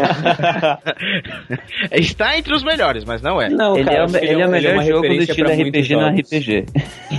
Pronto, tá, e talvez seja. Mas, Ô, mas, mas o, porra, o Zelda ele tem algumas particularidades muito boas, né, cara? Que eu, por exemplo, vou, vou começar chamando a atenção fortemente pra trilha sonora do Zelda. Nossa, tá bom então. Então, música da abertura do Zelda original, pá! Tô chorando aqui só de ouvir essa música, sério mesmo. Caraca. Porque eu tô voltando no tempo, cara. O, o- a abertura do Dizar foi que ele aprendeu a. Como que é, Dizar? Eu- Não, eu essa não é abertura. tocar. Essa não é Essa é a abertura, é a música do Reward. É a música! Não, é, é, é- Mas, cara, aqui eu fico. é, Vamos falar sobre música de Zelda um pouquinho? Vamos, Vamos lá, vamos. Já que a gente tá lá. aqui. Cinco. Ocarina of. Time tem Cara, mano, eu- acho. é, Cara, é difícil aquela música, aquela música, a Miho vai saber, a Miho vai colocar aí agora, por favor, aquela música que ela é meio acelerada com um violão, tá ligado? No Ocarina of Time tocando. Ah, é. Cara, É do, É, é do, do, do Do deserto, do- não é? do deserto. É. do deserto. Porra, que essa música é sensacional, cara. Puta, Tem uma no Valley. fundo, cara. Sensacional. Gerudo Valley, é isso aí. É uma música polifônica, tá ligado? E é sensacional. É aquela música que você baixa pra ficar ouvindo no celular. Uma, uma, Cara, É o lembra que o Bill aquela tocando e música. as castanholas. era meio ou Flamengo, né? uma das músicas Pô, que eu acho que fica na cabeça forever é aquela que você, tipo, entra na floresta da sua amiguinha aí eu vou falar Área. e fica. É, a área- área som. Variação. Cara, e eu fico impressionado como o Link é pegador. Porque vocês falando de todos esses ambientes, em cada um dos mapas do, do Zelda, ele tinha lá um namorico que ele, que ele conquistava. Que era a área, que era aquela menininha da, da caverna lá do, da Princesa da Água, a própria Princesa Zelda. As Princesa horas. Né? Zora. A Zora. A Ah. Zelda. É, realmente, realmente o, o Link, ele. É que, não, é que ele tinha o charme A, de a, criança. a Malon. né, A Malon também, né? Se você parar pra pensar um pouco. Também. A, a menina da Epona lá. É, a Malon. É Malon, né? Isso. É. Então o cara é. Ó, cara, o, o Link, ele. Eu não sei, cara. Dá- Ele não é bem o Charlie Harper das, das, dos videogames, tá ligado? Mas realmente. Não, é que o Link, o Link, o Link não é isso. O Link é tipo assim, lá no canto da mente dele, ele pensa que ele é pegador. Quando na verdade as meninas se fazem de inocentinha pra fazer com que eles façam tudo que elas precisem. Olha, precisamos que você vai fazer tal lugar, tal, não sei o que. Porque eu, eu lembro de uma coisa, pra não perder a linha de raciocínio, que é assim, é, o Link ele tem a Triforce da coragem, né? Mas não é a coragem de ser parrudo, ser tipo assim, você desafiar todo mundo. É a coragem de algo precisa ser feito, pô, e ninguém vai fazer, sabe? Aí você acaba caindo pra mim então, assim, ele é o herói nesse ponto. É, Uhum. precisa fe- ser feito. Eu, eu não sei fazer, mas eu vou fazer. Hum. Mesmo que, mesmo que as meninas vão podem pegar ele lá e tirar Cara, isso, isso é característica da jornada do herói, né, cara? Por mais que você, você encontra alguma pessoa com necessidade, você vai parar pra fazer, não tem como. É a side quest. Vai te dar level de qualquer jeito. É. Menos, no, menos no- Zelda que não tem level. Mas. vai te dar XP na vida, só isso. Eu não esqueço a princesinha lá do, dos Horas do Domain, depois que você sai da cabeça de peixe. Primeiro que ela senta na tua cabeça a, a, a quest inteira, né? Que você tá dentro do, do Jajar. Eu não lembro qual era o nome do peixe. Era Mas- Jajar. E Jabu Jabu. Jabu, Jabu, Jabu. Já, Isso. já eu tô com Jar Jar Binks, caralho, mano. Ela senta na sua cabeça o negócio inteiro, ela sempre dá uma risadinha quando senta. E aí, quando você sai do, do labirinto da quest, ela, tipo, aparece nadando na tua frente, ele fica sempre desconcertado quando as meninas vão pra cima dele, né? E ela fala assim: não conte nada pro meu pai. E aí, tipo, fecha assim, como se foi o segredinho dos dois. Olha aí. Olha, eu vou, vou fazer uma confissão pra vocês agora. Ixi, lá vem. Não fez O sinal. Eric no- gosta de no- menininhas. No Menina 64. Metade peixe, metade humano. Ele gosta da Liara, então, né? Não, não. Não, é sério, porque eu, Não. eu nunca fui Da nem. pequena sereia. Eu nunca É, fui. exatamente. Eu nunca fui nintendista. E aí, eu sempre fui o cara do Mega Drive. Todo mundo tinha Super Nintendo, eu, tinha, eu era o cara que tinha Mega Drive. Todo mundo jogava aí, Mario. irmão, Stre- Street of Rage. Street of Rage, porra. É nóis, velho. Vai tua avó, magnífico, rapaz. magnífico. Mas Vai enfim, tua avó. enfim, todo mundo jogava Super Nintendo, todo mundo tava jogando Mario, eu tava jogando Sonic, entendeu? Todo mundo tava jogando sei lá o que, eu tava jogando Final- outra todo coisa. mundo tava jogando Final Fight, você tava jogando Streets of Rage. Isto, era bem Melhor nessa. up do mundo, cara. Aí eu que. Porra, hoje. é o melhor, é o melhor de todos. Eu tenho um emulador aqui do Mega Drive até hoje, jogando Street of Rage e Golden Axe, cara. Melhor coisa.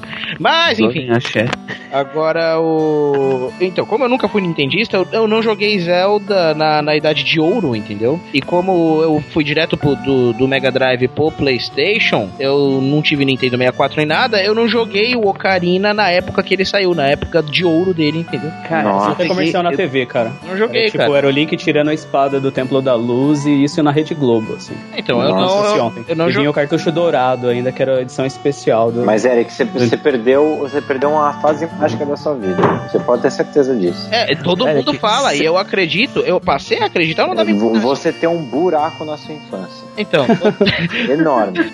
Tem uma cena de morte no Zelda, sabia? É. Quando vocês estão saindo. Quando o Ganondorf tá saindo do castelo, que ele manda invadir tudo, destrói tudo lá, né? Se você for conversar com um dos guardas entre o beco, antes de você pegar a Ocarina, um dos, um dos guardas tá encostado numa parede, caído, e você conversa com ele e ele morre na tua frente. É mesmo. Ah, então, eu nunca tinha, tinha dado importância pra isso, mas aí eu acreditei quando eu fui ver o Ocarina of Time com os meus próprios olhos. E aí eu peguei, eu tava no comecinho da faculdade, entendeu? Eu tava numa, numa onda de, de baixar jogos cult pra jogar, entendeu? E aí, felizmente, eu topei com o Ocarina of Time, joguei e falei, porra, esse jogo é magnífico, cara. E, tipo, é magnífico, e é magnífico, só tinha isso a acrescentar no jogo, é magnífico. Ele, eu, o, o, Eu tô jogando ele de novo no bem, 3DS. ele era o quê? Hã? Eu não entendi Magnífico. muito bem, ele é o quê? É magnífico. Ah, tá. Não.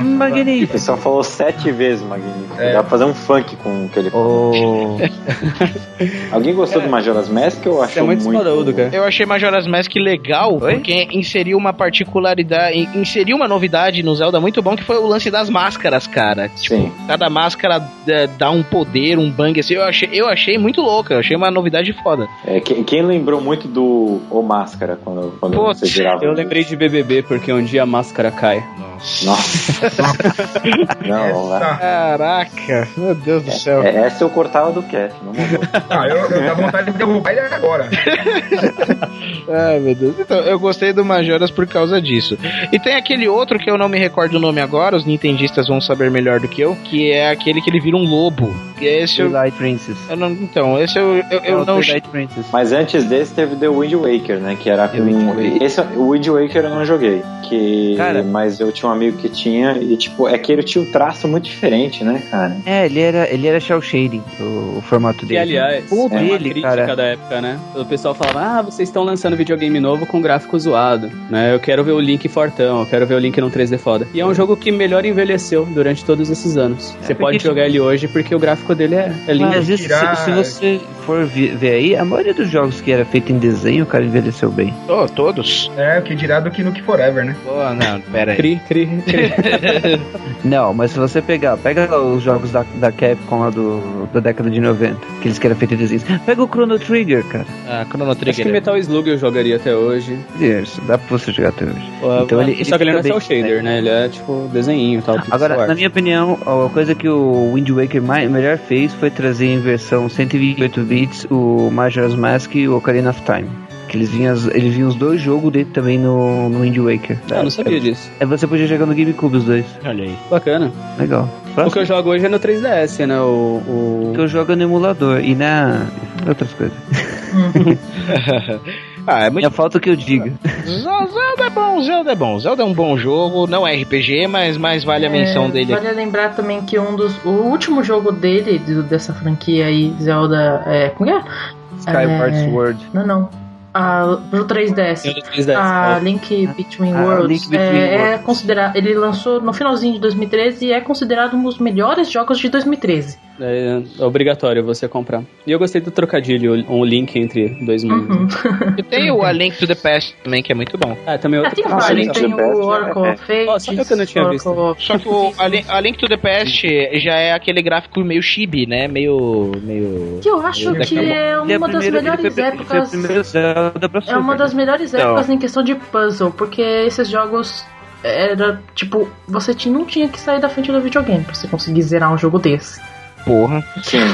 cara, eu adorava o Into the Past, cara. E o Achei- gráfico. E, Depois do Ocarina of Time é o melhor, na minha opinião. e esse gráfico decamod, como diria o PDC se estivesse aqui, é, é um, um gráfico, é um jogo. Ele acaba deixando o jogo pra. O, o jogo acaba envelhecendo bem quando tem esse gráfico também, porque ele é sempre um gráfico caricato, né? Então é aquele jogo que você pode pegar daqui a 300 É anos e jogar e, porra, é um jogo caricato, então não tem essa de, pô, gráfico zoado, não, não.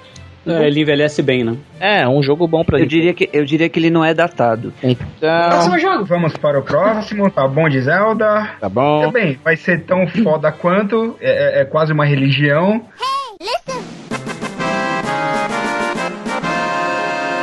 Final Fantasy. Eu vou...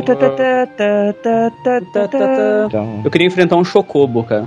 eu queria ter um Chocobo. também. Eu queria ter uma Cara, eu criação ter um- de Chocobos, Eu cara. queria ter um Chocobo do Final Fantasy XII, cara. Aquele Chocobo com armadura é muito foda. Cara, eu tenho uma amiga, vocês até conheceram ela, ela aparece no Renegados on the Road na FIC, que é a Shairin. Ela tem, ela é super fã de Final Fantasy também, ela tem um chocobo de pelúcia, cara. É uma coisa muito bonita, eu não sei onde ela Cara, eu vi o melhor Chocobo, de, melhor cosplay de Chocobo na minha vida em 2012, cara, no Game World, cara. Que o Yoshitaka Amano veio pro Brasil, aí fizeram um campeonato mó grande já, com um monte de cosplay de Final Fantasy. E, mano, nunca vi um cosplay de Chocobo tão, tão bacana quanto aquele, velho. Mas chocobos à parte, é... Chocobo ele é só uma uma, magni... uma pequena magnífica parte do que é Final Ah, Fantasy. tem o né? cacto também, né? Tem o cacto, pô. Mas, mas- Eu adoro cacto, cara. E não tem só o cacto, tem o ursinho Sim, também. sim. Esqueci do nome do ursinho agora, que pecado. Ah, enfim. Eh, quem é que lembra do primeiro Final Fantasy? Eu só joguei o primeiro. Eu, de Game Boy? Isso. O primeiro, the first of all. Ele era bizarro, eu jogava ele no emulador. Era bizarro. Mano, era Eu muito joguei ruim, cara. Em P5, cara. Ele parecia todo bugado, você criava os seus personagens na hora, assim, e saía com eles pra aventura. Eu É, tô mais jogo assusto quando você saía assim da, da cidadezinha e ficava naquela parte verde que era a floresta. Você saía e ficava em cima da cidade reto assim e tocava um negócio na sua cara e você tava lutando contra um imp. Do nada, assim. Mas eu, eu gostava do de ar. conceito dele. Eu gostava do conceito de que quanto mais bate, mais você fica forte com aquela habilidade. Verdade. Faz sentido. Então, Final Fantasy, eu acho que. Eu não, não- Corrija-me se eu estiver errado de novo, mas não sei se foi o primeiro, ou um dos primeiros, ou o cara que popularizou a mania dos summons. Aquela ideia de você. Aquela ideia de você invocar um monstro na batalha pra te ajudar. Entendeu? Você tá lutando com a tua espada, parará, parará, e o inimigo tá foda, eu vou invocar um cara aqui pra me ajudar, eu invoco um monstro e ele me ajuda e trará. Eu não sei se foi o, o primeiro. Então, existia a magia Summon, né? Uhum. Só que a- o Summon não era tipo aquele monstro que você invocava ele ficava. Não, era tipo você invocava o Leviatã. E aí o Leviatã ia lá, soltava um- uma magia e ia embora. Era o Guardian Force que eles chamavam, né? É, Pelo menos no 8 eles tipo, chamam de Guardian, Guardian você, Force. você não Ah, soltava mas magia, mas foi- você invocava o personagem pra soltar magia pra você. E era É. só um turno, não era pra. Isso. Era Agora, eu não lembro. No, no 7 eu acho que eles chamavam de Summon só. Summon. No, no 8 eles chamavam de GF, né? Que era o GF. Guardian Force. Sim. No 10 eles chamavam de Aeon. E no, No 9 também era Summon. no 9 também era Summon. Sim. Eu lembro que no 10 era Aeon. Aí Aeon. depois o 12 eu não joguei. O 13 eles chamavam de Lucy, LC, alguma coisa assim. Eu não lembro agora. Cara... É, enfim, eles. Eu não lembro se. Não sei se Final Fantasy foi o primeiro ou foi o cara que popularizou a ideia do Summon, entendeu? Mas foi. Mas é bem, bem por aí, cara. que, Tipo, você poder invocar um monstro na batalha, eu não sei quanto a vocês. Mas a parte mais divertida. Uma das partes mais divertidas de Final Fantasy pra mim eram, eram summons. Era invocar um bicho gigante, soltar uma magia fodona e. tá. Até a terceira ou quarta invocação, né? Porque depois você fala, não, cara, eu só quero tacar uma bola de fogo ali, eu não preciso ver essa animação toda. E fato, vai lá, É. o, Porra.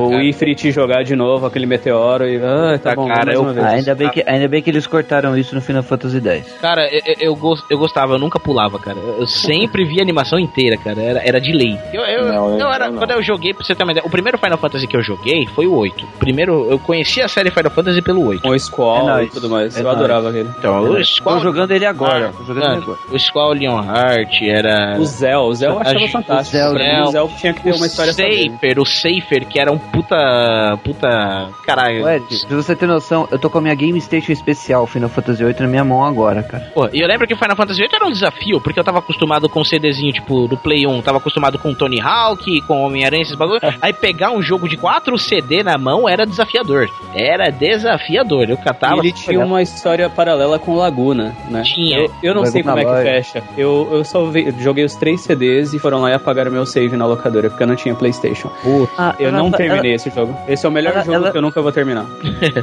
Agora, cara, uma- coisas impensáveis no Final porque o Final Fantasy sempre foi, foi, foi foda em criar essas coisas, esses, esses mundos impensáveis, tá ligado?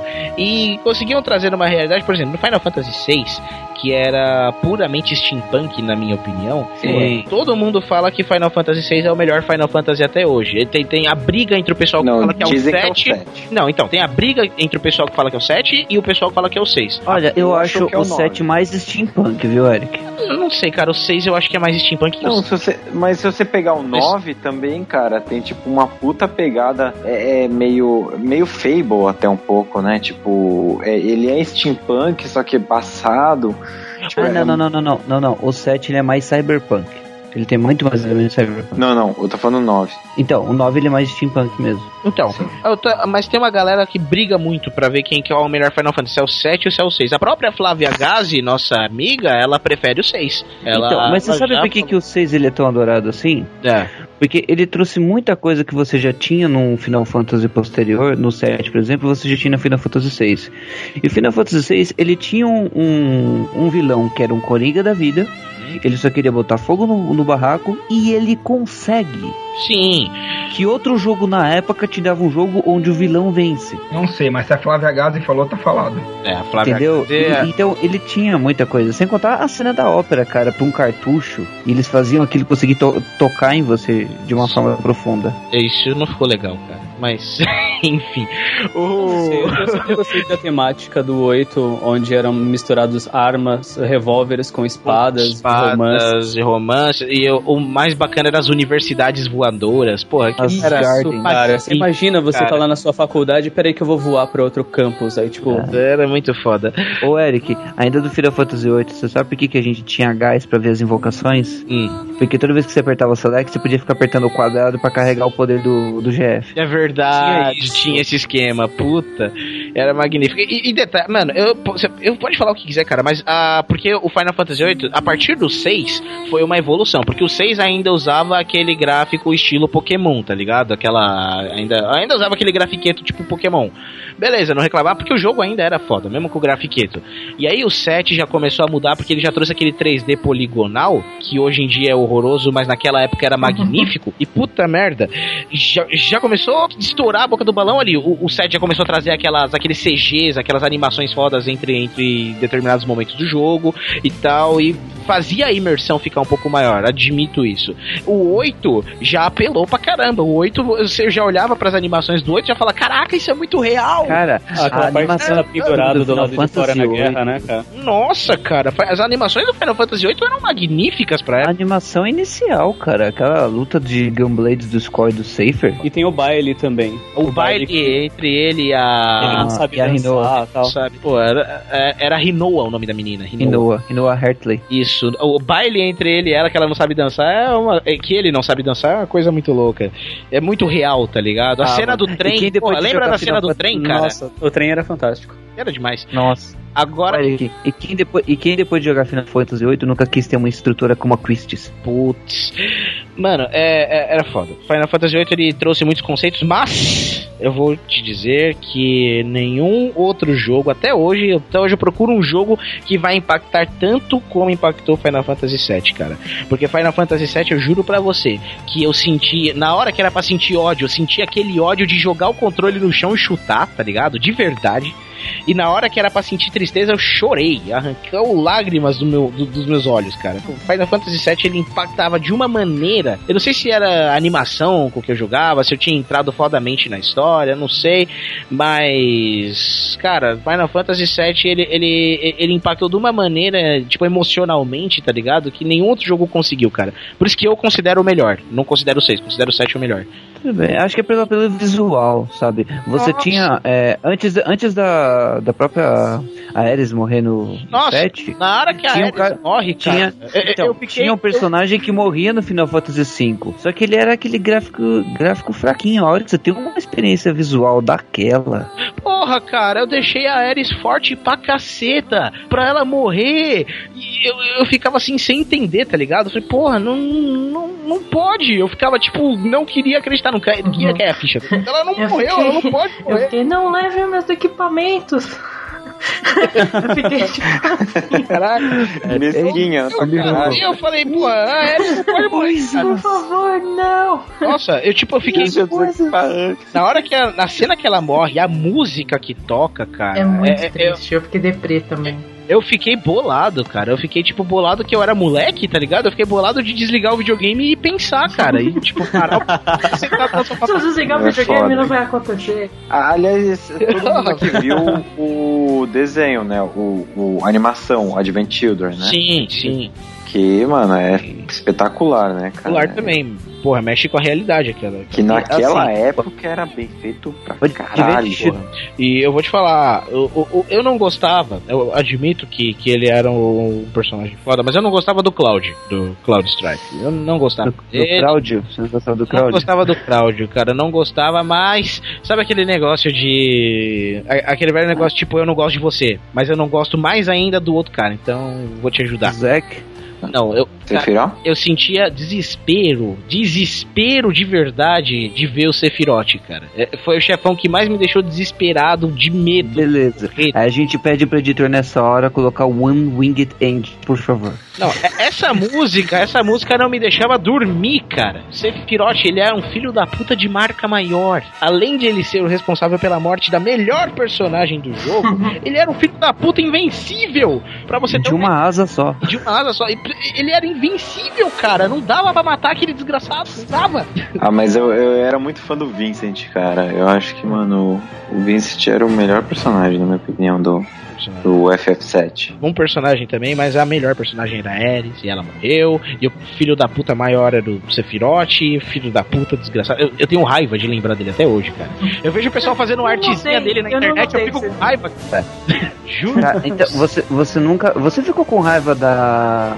Da Yuki Cosplay quando você viu a foto dela de Sephiroth? Fiquei com raiva dela, cara, porque essas, as pessoas, ela. É que é muito. Final Fantasy VII é muito pessoal, tá ligado? Comigo, o Final Fantasy VII agiu dessa maneira. Hoje eu vejo uma arte na internet do Sephiroth todo bonito, pá, não sei o que, não sei o que lá, eu fico com raiva. Falo, caralho, mano, perderam tempo desenhando É. essa porra aí. Vai, vai enfrentar ele no. Vai enfrentar ele no Kingdom Hearts 2, então. Ah, vamos chegar lá, vamos chegar nesse ponto. É aí onde meu ódio aumenta. Mas vamos, vamos chegar nesse.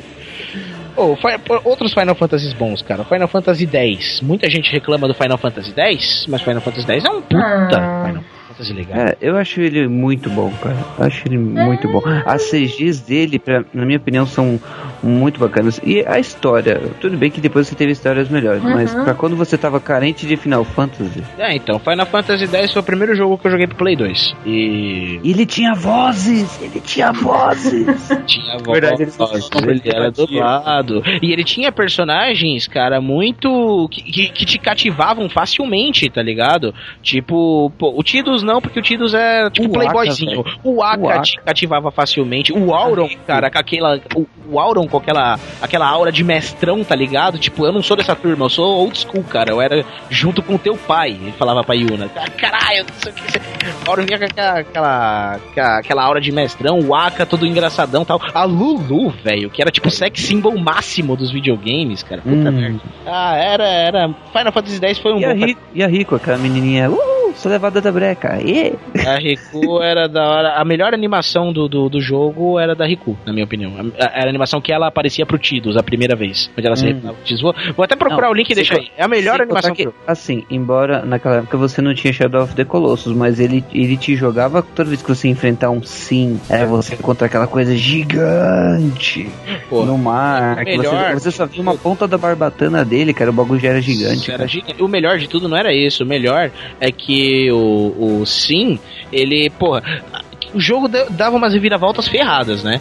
E aí, beleza. E até ali a gente tava sabendo que o Sim, o papel dele era destruir a porra toda, porque os humanos abusaram do uso da tecnologia lá, da tecnologia proibida lá, que era machina, sei lá o nome.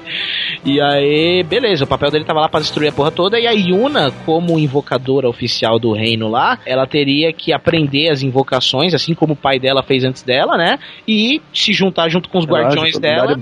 E se juntar com os guardiões dela e derrotar o Sim. E. Só que aí, porra, tem uma hora. e Tem toda a lenda da cidade de Zanarkand também, que é uma cidade, tipo, extinta, mas que por algum motivo o Tidus morava nela, tipo, normalmente era uma cidade foda, Era de a repente cidade sagrada, né? uma cidade sagrada e ele morava. E foi a primeira cidade a ser destruída pelo Sim, né? E daquela confusão temporal toda, mano, é. 10 mil anos de diferença. Porra, é é foda aquela cena, quando. é Uma cena, outra cena de impacto emocional forte, quando o grupo finalmente chega nas ruínas de Zanarkand, né? E o Tidus Tidus, tipo, na hora que. Aí que cai a ficha do Tidus, porque até agora ele não tava entendendo essa, essa pegada de 10 mil anos à frente, que ele tava, tipo, 10 mil anos na- do tempo dele. E aí, na hora que eles chegam nas ruínas de Zanarkand, que eles acampam por lá, o Sim aparece, lembra?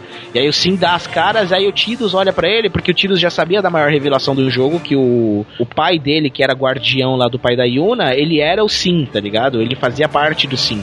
E aí ele vai, na hora que o Sim aparece das caras, o Tidus fala, pelo amor de Deus, dá um tempo! Aí o Sim vai, tipo, dar uma trégua, tá ligado? Ele não ataca naquela hora, ele vai embora. Pô, é muito foda. É, é, É muito foda. E aí, aí que você entende. Aí que você entende. Não, que- eu só ia falar que essa- aí nessa hora que você entende a abertura do jogo. Caraca, a abertura do jogo é sensacional, né?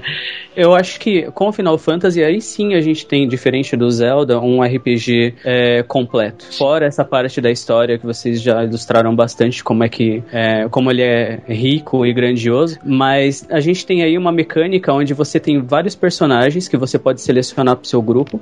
Você tem aí cada personagem com a sua. com o equipamento que você quer equipar nele, que é onde ele pode ser mais forte contra fogo, mas mais fraco contra Ou o eletricidade, melhor por equipamento exemplo. que você pode equipar naquela hora, né? Por mais Isso, que você, você não possa ainda- equipar todo mundo com qualquer equipamento, mas existem os equipamentos espe- específicos, né? Mas você tem que coordenar qual que é o melhor equipamento para cada situação. Para aquela situação. Você ainda tem os Guardian Forces que vão criando, é, como posso dizer, afinidade com você. Quanto mais você usa, mais forte o ataque dele fica. Ah, em contrapartida, pela primeira é, vez no Final Fantasy X, um guardião assumiu o lugar do grupo na batalha. Porque era ele que estava lutando até o HP dele acabar. o- tinha uma coisa no 8 que eu lembro que quando você usava muito o Ifrit, que era de fogo, você perdia, você ganhava afinidade com ele, então o ataque dele saía mais forte.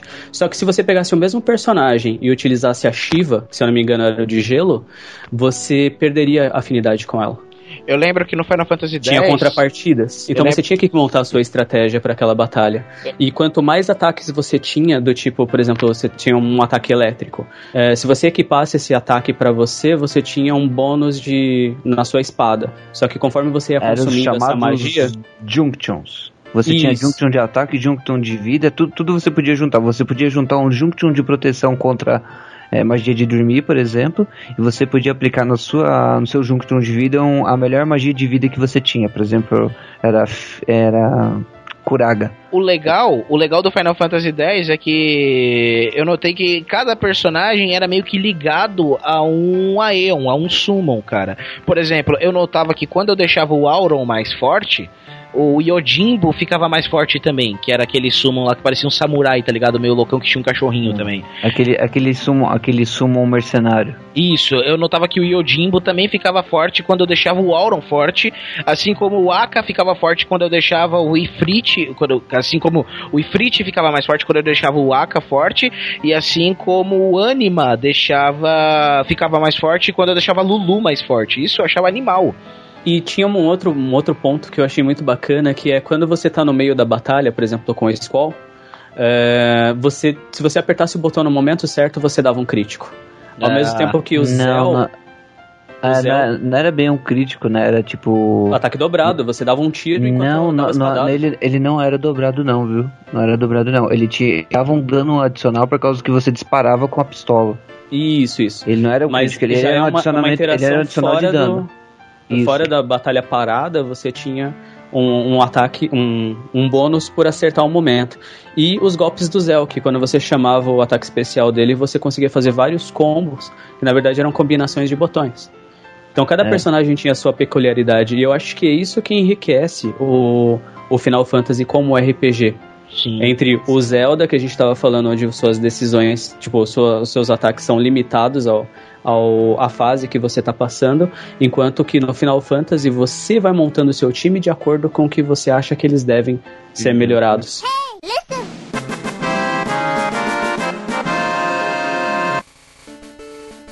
James Ribeiro, eu escolho você. James Ribeiro, James Ribeiro, James Ribeiro, James Ribeiro. Vejam só, meus caros, ele, ele chamou o Pokémon especial dele, o James Ribeiro. Ribeiro James.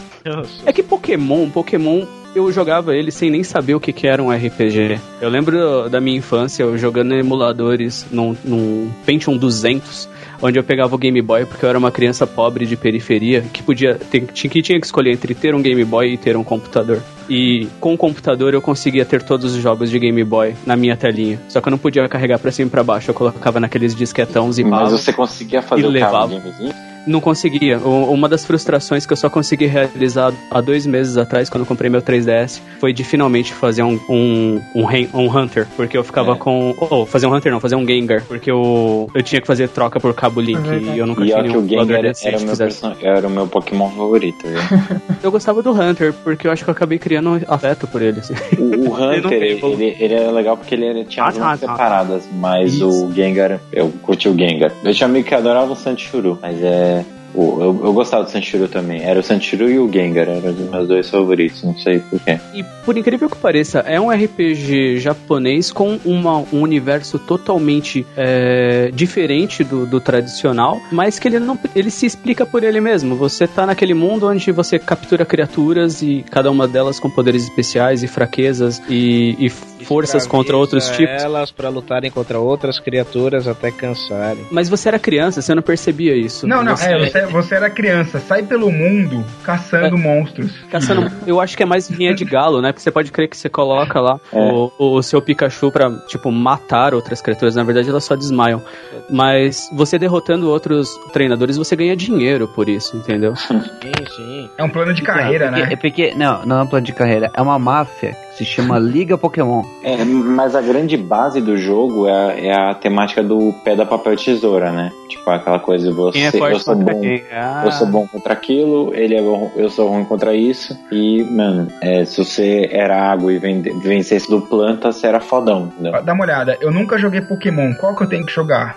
O Red. Pra gostar. O último. O Red? Eu comecei Red. jogando pelo Red, cara. Eu comecei Eu joguei- jogando pelo. Eu joguei acho que o, o Yellow um pouco, cara, mas eu joguei muito, cara. Muito Não, eu Pokémon comecei Gold, pelo cara. Red e o Blue. Eu não lembro. Eu É, comecei pelo? Red e passei pelo Yellow. Mas o Yellow era bacana porque você acompanhava o anime e você tinha Mas lá um era Pikachu de história, era? É, era que a história do desenho. O Yellow ele era história É. do desenho. O mais E- próximo que eu cheguei de Pokémon foi ver o desenho. Cara, mas é assim, ele é tão bom que você podia pegar os três primeiros, sabe? Você podia pegar o, o Red, o Blue e o Green. Só que o, o Green nos Estados Unidos se tornou o Blue. Então a gente nunca conheceu o Blue de verdade. Olha, tem uma Nossa, coisa que eu agora eu sabia. fiquei maluco. Mas quando eu disse os três primeiros, eu quis dizer que você podia pegar o Squirtle, o Bulbasauro e o... E o Charmander. Se Charmander. você parar pra, Oh, se você parar pra né? pensar, você podia pegar. Você tinha esses três personagens, só que no Japão você tinha Pokémon Green, Pokémon Red e Pokémon Blue, que eram as três cores: o Charmander vermelho, o Bulbasauro verde e o Squirtle azul. E tinha o Yellow também, né? Eu acho que é veio que eu depois da série de desenho, entendeu? Depois da Ah, série de eu- desenho, eles Eu fizeram. uma, uma frustração que eu tenho do Pokémon? Eu tinha uma raiva daquele moleque. Por que, que ele tem que escolher depois de mim? Ele é uma filha da puta. Puta, é verdade. Tipo, eu vou, É, pego, porque ele é eu pego malvado. Ele vai e pega o Bulbasauro. Era o Eu Gary. pego o Bulbasauro e ele pega o Charmander. Ah, vai tomar no seu cu, velho. Então, porque suma- Olha você primeiro aí, trouxa. Então, o, o É Dizar- o que? Ele ganhando para o ímpar. Ah, vai se fuder. Não, não, não é. É porque eu ele sempre é, entendi ele isso. é Você deve ser do, do Carvalho. Não, mano, ele é o É que dono. o seu ele, ele, personagem ele, é ele tá jogando em Você casa. escolher qualquer um, então você pode iniciar. Sua vantagem é essa. Qual que Não, ele mais joga em casa. Quem joga em casa Cê- cê- tem preferência. Você tinha que Não, ter ele- a, o- tinha que- malandragem. Tipo, vou pegar o Squirtle. Ele pega o Charmander. Não, não, ah, peguei o outro aqui. Se fudeu. entendeu? Tipo, Eu, eu ficava triste pelo último Pokémon que ninguém escolhia. é, né? Tipo, Eu ficava imaginando o meu, o meu Pokémon virando Charizard e, e conhecendo o mundo, enquanto o Bulbasauro ficava lá, largado. Tô falando Ah, não, mas alguém na escolheu ele, pode ter certeza. Meu apelido na faculdade era Bulbasauro, cara. Seu apelido na faculdade. Caralho, seu apelido era, era bi- bicudo, Bulbasauro. Não, o bicudo era no trampo. Ah, No tá. trampo. A faculdade é Bulbasauro. cara. Cara, eu, eu queria dar um destaque que, tipo, tem uma animação. Eu, eu vou passar depois pra vocês, pra botarem no, no, no link. Cara, que é genial, que é uma luta do Pikachu com o Bulbasauro, que é uma animação meio. É, ela ela é meio tosca, mas é muito bem feita. É tipo, eu não sei como explicar. E aí, tipo, é, é, tipo, é muito retardado. E aí o Bulbasauro solta o Solar Beam no, no Pikachu e acerta o, o joelho dele. Aí o Pikachu fala, oh my knee! Fuck my knee! tipo, é muito bom, cara. Na verdade não é o Bulbasauro, é o Vinossauro. É muito bom, cara. Eu, eu vou deixar. Põe, eu vou por aí no link, cara. que é Não, muito mas o. Bulbasaur do Ash sabe soltar o Solar Beam. Sabe? Ele aprendeu no episódio lá, muito louco. Eles nunca Inclusive, evoluem, ele cara. fica- Então, É, não, ele, fica pre- lá, ele não é, é esse que ele prefere não evoluir? É, porque tem o ritual sagrado dos Bulbasaur. Bulbasaur, lá, né, que ele todo, prefere- todo ano Que eles puto vão com ele. eles cantavam, você Caralho, lembra evolui, disso? seu merda. Os Bulbasauros cantavam. Cara, vou, vou falar pra você. Quem que gostava de Pokémon e nunca, pelo menos, chegou pertinho ali de sentir uma, um- uma lágrima correr quando a Butterfree... O episódio sagrado da Butterfree, quando os Cara, Flash solta ela. Episódio Nossa, 16. mano, é de foda, rosa, né? cara. Até eu me apaixonaria por ela. Mas ele vai lá e amarra um lacinho e vai lá, cara. Você vai conseguir a gatinha. É foda. É, e ele consegue a gatinha e ele sai pra viver a vida dele, cara. Nós estamos falando do E a anime gatinha e não do jogo, hein? É. Qual que é o Pokémon do favorito de vocês? e não do Mas jogo. não dá pra não falar do, do É, jogo do sem falar do anime, porque, mano, você jogava e aí depois. Esse era o legal, você jogava e você assistia o desenho. Mas isso, é o você. Meu você sonho conseguia ver ser o uma desenho no de seu 13 jogo. anos que desbravava o mundo. Só eu e meu Pokémon. É. Só você, seu Pokémon, e aquele monte de bola nas costas. Não, elas eram pequenininhas, cabia no bolso. E, e quem bugava o jogo pra pegar um Bandicam de, eu, Candy, eu Harry fazia Candy? isso. Harry Nossa, clonar Pokémon. E tinha É, que pegar o Missigno. Lembra do Missigno? É, isso mesmo, você ficava nadando num baratinho ali, achava o baratinho Achava um carinha lá, eu não lembro o que tinha quadrado, que fazer. bugado ali. É, que era muito bugado, com aí você multiplicava Harry Eu Candy fico- por 91. Eu fico só um pouco E cabreira cara, com é. quem que descobre essas coisas, ou senão as pró- os próprios desenvolvedores soltam isso. É, a gente viu o código fonte aí. Acho que o cara foi Mas- mandado embora, ele fica puto. Mas alguém lembra? Eu lembro que você tinha que deixar, por exemplo, o item na, sei lá, décimo primeiro ponto, né? Tipo, o décimo primeiro ponto da sua lista de itens. Aí você, se você encontrasse o bicho, deixasse ele fugir, o seu item que tava naquele ponto multiplicava por 99, né? Era uma coisa assim. Era. Era, é, era mó... dessas bugadas aí. É. Ah, cara, O, o que eu fazia pra poder trocar os itens era tipo você desligar enquanto o, o Game Boy tava, tava salvando. Aí ele dobrava o Pokémon que você tava trocando no, no- na sua box. Eu sempre tive, Ele eu aparecia. sempre tive medo de fazer isso, de perder todo o save. Ah, o meu era emulador, Nossa, eu gravava o save em outra pasta e, É. e dava certinho. Cara, eu, pra mim, só pra fechar esse negócio de item, cara, a coisa que eu fiquei, eu acho que o- dois meses, todo dia eu ia lá e checava, por mais que eu não estivesse jogando no Gold, era checar o número do meu identificador de como pessoa daquele mundo pra ver se eu conseguia ganhar uma Master Ball na, na rádio. ganhar aquele cara. sorteio, né? É, Eu porque era o seu ID. Se fosse o seu ID, você ia lá, tá, aí beleza, você ganhava uma Master Ball. Era o único jeito de você ter o Fênix, o Ho-Ho e o Lugia em qualquer um dos dois, do Gold ou É Silver. verdade. Porque, porque você não tinha como nenhuma Pokébola que você jogasse. Se ele tivesse fraco, parece Não, que você fosse eu- lá Não, é, eu, Pokébola. eu capturei um dele, um dos pássaros lendários com uma Great Ball. Uma, Uma Ultra Ball. Master Ball. Só que é a Master Ball que você ganha quando você ganha a Liga Pokémon a primeira vez. Não, você pode capturar com Ultra É, Ball. dá. Se você vai gastar umas 10, 15, Dá. eles vão ficando cada vez mais fraco. Olha aí. Pokémon É, eu, eu não não sei cheguei a tanto. mas, mas Eu não cheguei a depois tanto que a pilha não aguentava. eu, eu não sei vocês, mas eu joguei o. Eu cheguei a jogar o Silver, eu acho. Mas eu não consegui me adaptar. Ô, eu, pra mim, 150 Pokémon, cara. 151. Não, Pior que agora tá isso, não. 750, Zaco. Então você Ah? comprar uma salada. 750. Eles estão até sem ideias pra nome de Pokémon. Porque, tipo, tem Pomba. O nome da Pomba é Pomba. E o do hipopótamo é hipopotas. Bom, o James comentou mais cedo, né? Que qual o Pokémon favorito de vocês? Eu já falei o meu, que é o Gengar. Alguém aí quer falar? Qual, qual que é o Gengar? Aqui. Não o Gengar é o fantasma. Fantasma. Sabe? É o três fantasma que tem. É o que tem duas pernas. É o que tem os espetinhos nas costas. Ah, tá, lembrei. O meu Pokémon Ele tá sempre favorito. sorrindo. É, esse mesmo. Meu Pokémon favorito pode falar o que quiser, pode falar que eu sou paga-pau, que- mas meu Pokémon favorito é o Mewtwo. Pronto, falei, cara. Mewtwo pra mim é o mais foda de. Ah, achei, achei que você ia falar armadura sem armadura. É? Nossa, Mewtwo pra mim é o Pokémon mais foda de todos, cara. Porque ele Desculpa. fala, cara. Ele fala psiquicamente. Psiquicamente. Ele usa uma armadura foda. Briggs, ele fala com a voz do Guilherme. Puta, até isso ele fez, cara. Que Você, verdade, cara. É Tá você. bom, o meu preferido, eu gosto do Psyduck. Nossa, o Psyduck é Eu muito bom. adoro ele, eu acho a evolução A dele cena- muito boa também. Eu adoro. O Golduck. O episódio, o Não, episódio o melhor que Ele é um Pokémon. Golduck Ele fica ele tipo. Mega Master Blaster bom. Ele vira um Pokémon psíquico. Do... Mas o episódio Não, não. que ele explode Ele o poder dor de dele é muito bom. todo dia. É. É, Ele tem não, enxaqueca, mas né? e, e o Ai, episódio cara. que a Misty acha que o Que ele evoluiu. Evoluiu. Eu Na lembro verdade era só um Golduck tarado, tá ligado? Eu gosto do- da cara. conversa dele com o Slowbro. Ai, Nossa. Bom, o Connor, o Connor tá de castigo porque ele interrompeu o Miho, então vamos ver. É, Não, falta o o meu. Eric já falou, Mike, Falta o meu, Bulbasauro. Não. Pronto. Bulbasaur. Ah, para. Passaram Sem evoluir, sem evoluir. Passaram evoluir. que não evolui, que solta o Solar Beam lá do, do- da plantinha fechada. Foda. Cara, eu vou falar o meu. Ah, agora você É um só, Connor, vai, um só. Então, assim, o primeiro Pokémon que eu vi falar esse Pokémon ele, Não, ele- é não, muito então legal, cara. Qual o seu primeiro Pokémon que você viu? O Pokémon que você mais gosta? Não, o Pokémon que eu, que eu mais gostei quando eu vi ele assim foi o. o Caterpie, cara. Então, beleza. Próximo. Eu gosto do Caterpie. O único problema do Caterpie... Qual o Caterpie mesmo? É a Caterpie larvinha. vira Caterpie. É a larvinha, cara. É aquele que você não precisa nem bater. Você só joga tá. com Pokébola. Pô, eu É, acho que foi o primeiro. Você joga a de Pokébola foi na cabeça Caterpie. dele e você pega o Pokémon. Não foi, não foi esse o primeiro, o primeiro que o Ash pegou? Não foi um Caterpie? Foi o Foi primeiro, que ele o primeiro Pokémon dele, ele. que virou a Butterfree. É, É. então.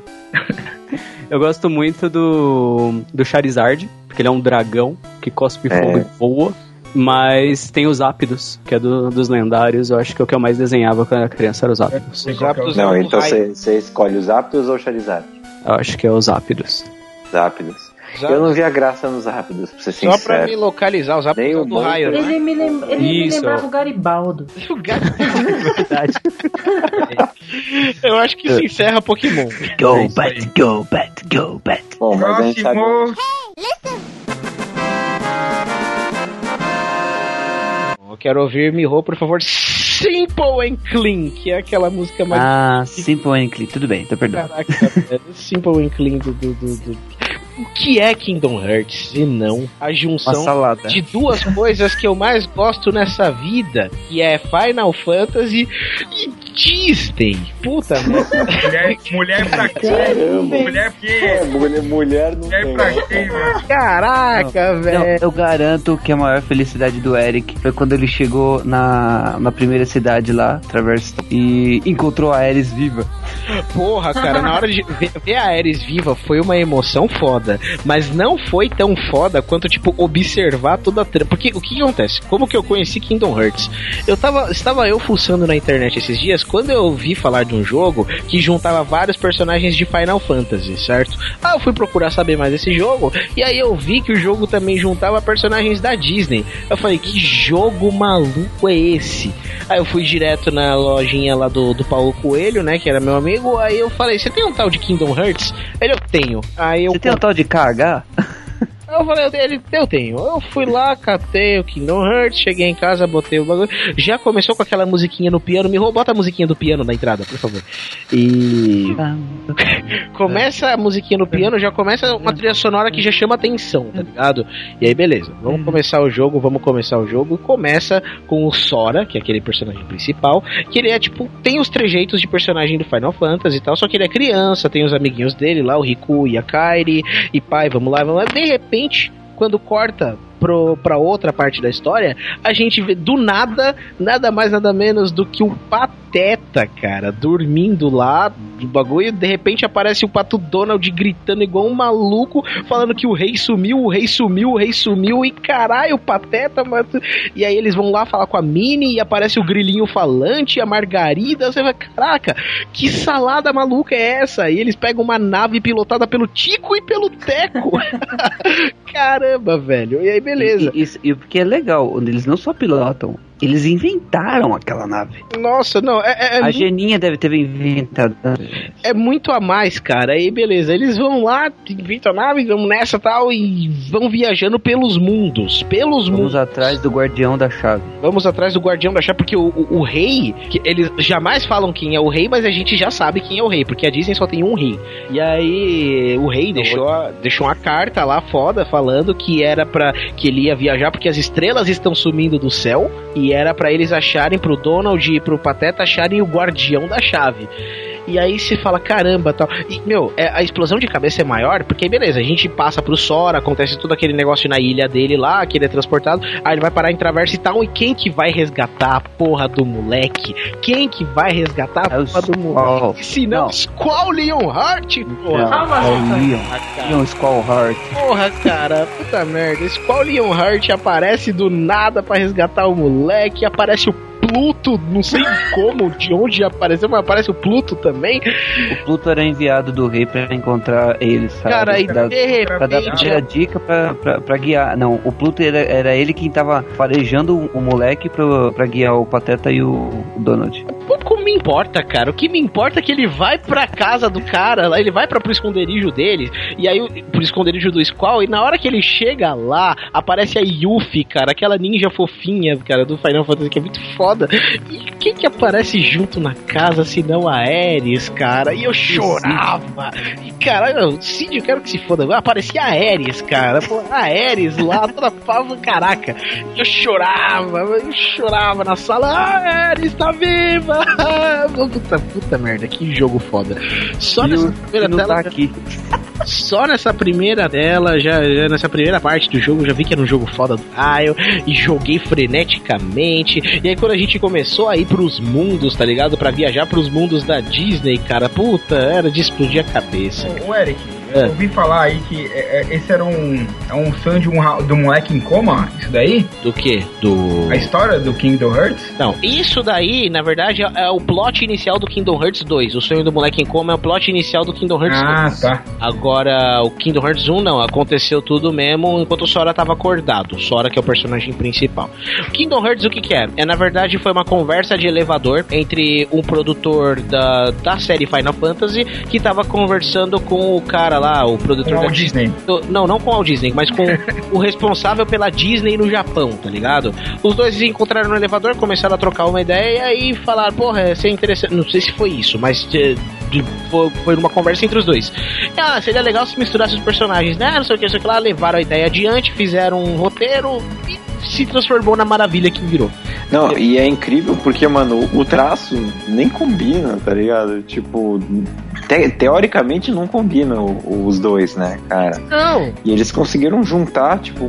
Não, o traço original não combina, mas se você vê, as formas dos personagens são todas exageradas. Começa pelo pé do Sora, pra você ver. Exatamente, eu sei disso, mas eu tô querendo dizer que o traço do, da Disney não combina com o traço de Final Fantasy. Mas- entendeu? E aí eles pegam junto.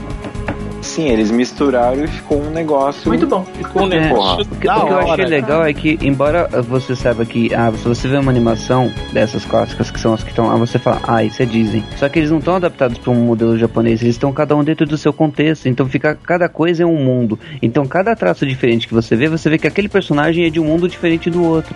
É como no Persona. É como no Shin Megami Tensei, aliás. Uhum. Que você tem lá é, universos distintos. Você olha pro o design do menu, olha pro design das telas, dos inimigos e tudo mais, e fala, cara, parece que é uma maçaroca de um monte de coisa que eu nunca vi na vida e que nada disso é se conecta. Mas aí você percebe que tem outros mundos e que cada, por exemplo, a- o menu que você tá acessando é um acessório de um outro mundo que não é esse que você pertence. E aí começa a fazer sentido, porque você tem vários universos dentro do. junto no mesmo conceito. É, isso se reflete no, naqueles pontos em que quando você chega no mundo, o, o corpo do personagem muda, né? Quando eles chegam, por exemplo, no mundo da Pequena Sereia e Atlântida, eles viram meio viram seres do mar, né? Vira sereia, vira tartaruga, vira É, mas é engraçado que o Pateta vira uma tartaruga e o Donald vira um polvo, cara. Muito bizarro.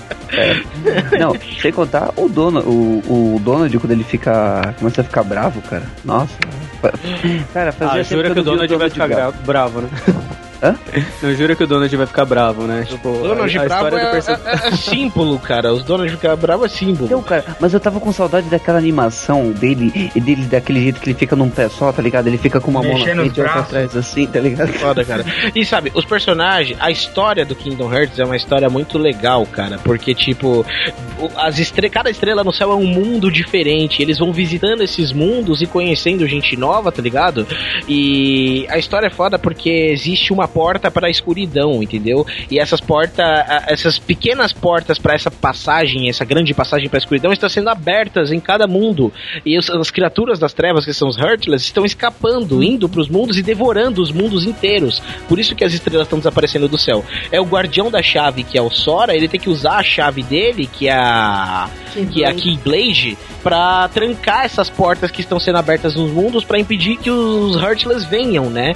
E aí ele vai trancando cada uma das portas e aí no final ele vê todos os, os, os vilões mais fodas da Disney, eles se unem pra tentar para tentar fazer um plano maléfico de abrir lá a porta final das trevas, só que eles na verdade usando as sete princesas de coração puro, cara, que é muito Da foda. Porra, sete princesas de coração Ah, puro. Que ser Aliás, um adendo aqui, essa chave aí o Man at Arms fez, não fez? Fez, o Man at Arms fez. Que é animal, procura aí Que Man é at um Arms. sonho de que- consumo. E a deles corta. A deles corta de É, a verdade, deles porque corta, a Keyblade é. do jogo mata por contusão, né? Isso É, aí. cara, é- E é quando muito cada vez que ele arrebenta a espada na cabeça de um inimigo sai estrela? É, então não é tão Blade assim, né? Bem observado. Mas o, o, o foda e, e o interessante é que em cada mundo você pode pegar um chaveiro novo pra colocar na sua Keyblade, e aí quando você coloca o chaveiro, ela muda de forma. Por, do, de por exemplo, poderes, quando né? você. E de poderes. Quando você chega, tem um, na- ah, você chega no mundo da Bela e a Fera, quando você termina o mundo da Bela e a Fera lá, não o mundo da Bela e a Fera, que você não visita esse mundo. Na- você não, não, não chega a fica no visitar. mundo paralelo. Você fica no mundo paralelo, mas você chega a. Quando você salva as, as princesas de coração puro, né?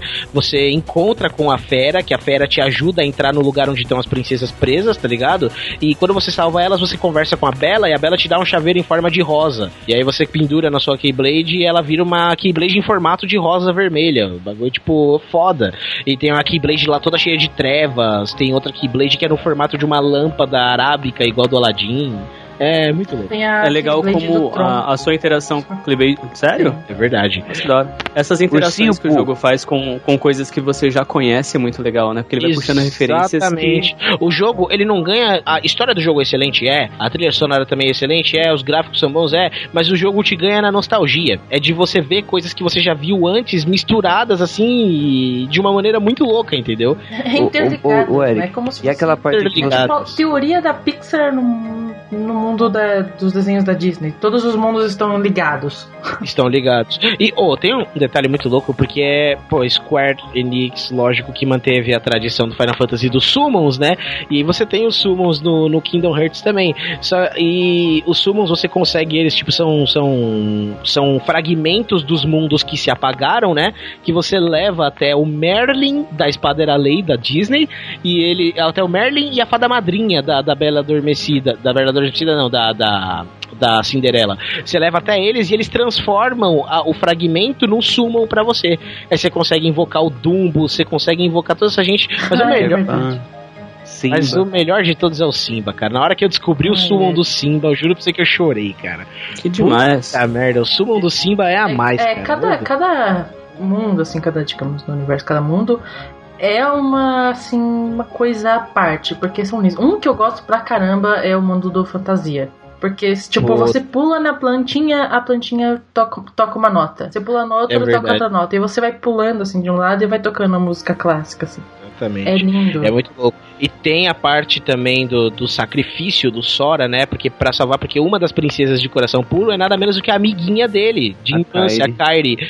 E aí, pra salvar ela, cara, ele se sacrifica. Ele mete a Keyblade no próprio peito, tá ligado? E se mata, velho. É muito foda ele o se torna um sacrifício. Heartless. E aí, ele sacrifica então, o coração dele. ele pra poder sacrifica o coração ela. dele. Porque e aí, o coração consequente, dela estava tomado pelas trevas. e tava consequentemente, consequentemente ele vira um Heartless, Sim. tal. Só que ela faz ele voltar. E é isso que é muito louco. E aí tem toda a batalha com o Riku, que, que acabou ascendendo pro lado negro da força lá e tal. E acabou sendo dominado pelo Ensen, que é o verdadeiro vilão, porque a gente passa o, o jogo jogo inteiro achando que a Malévola é a grande vilã. e aí no finalzinho você vai ver que na verdade o vilão é o Ensign. Que nem é o Ensign, né? Exatamente. Não, mas isso vem no 2, que é bem confuso de entender. Ah, mas vale, vale, vale antes de falar pro 2, falar do, explicar o Chain of Memories também. Não, antes de chegar no 2, eu tenho que falar do final do 1, que é simplesmente um dos finais mais épicos de E jogos. antes de falar do final do 1, você tem que falar do Ursinho e o Pooh, pelo amor de Deus. É, claro, tem toda a E parte antes da... de falar do Senhor Poo, tem que falar de, mano, sei lá. O Claude lá, aparece. Tem Porque toda... eu tinha o Puff, que é como eu conhecia ele quando eu era criança, por exemplo. Pra mim é puff até hoje. Pra mim é Puff até hoje é bizonho, não é Inhon. Bizonho. Inhon é bizonho. inventaram hoje. É verdade. O Ursinho Pooh, né, no Kingdom Hearts tem a cena onde você acha as páginas do, do livrinho que conta a história do, do bosque dos 100 acres. E sempre que você recupera a página, você leva ela pro. Você leva ela pro, pro Merlin. Não, pro Merlin não. A, a página. No, pro Merlin é no 2. Você leva o bagulho pra. Como é que fala? Pra aquele Volta lugar lá. versão lá. Pro esconderijo onde tá o, a galera, o Squall, a Yuffie, o Cid e tal. E aí você joga a página lá, completa o diário, e cada página é uma historinha nova que você consegue acessar no bosque dos 100 acres. Aí é o Sora interagindo com o pessoal do bosque, tipo o Bisonho, E Leitão. só o Sora, né? Só o Sora, o Tigrão. Isso que é foda. E são historinhas tipo bestinhas, mas são muito legais de se fazer, cara. É muito da hora. E mas o final do Kingdom Hearts 1 é sensacional, cara. Que você passa o jogo inteiro ouvindo falar do rei, do rei, do rei, do rei. E o Riku, até aquele momento, você achava que tinha morrido, né? Na, na transformação do Ensign. E aí, na hora que a porta para as trevas tá aberta, o Ensign tá derrotado. E vamos tentar fechar a porta. E não dá pra fechar a porta. É 300 mil Heartless chegando. E aí, do nada, aparece o Riku dentro da porta, na dimensão das trevas, e fala pro Sora: Vamos lá, a gente vai fechar isso junto. E aí, do nada, você vê o Donald e o Pateta olhando lá pro fundo, tipo, fazendo mó cara.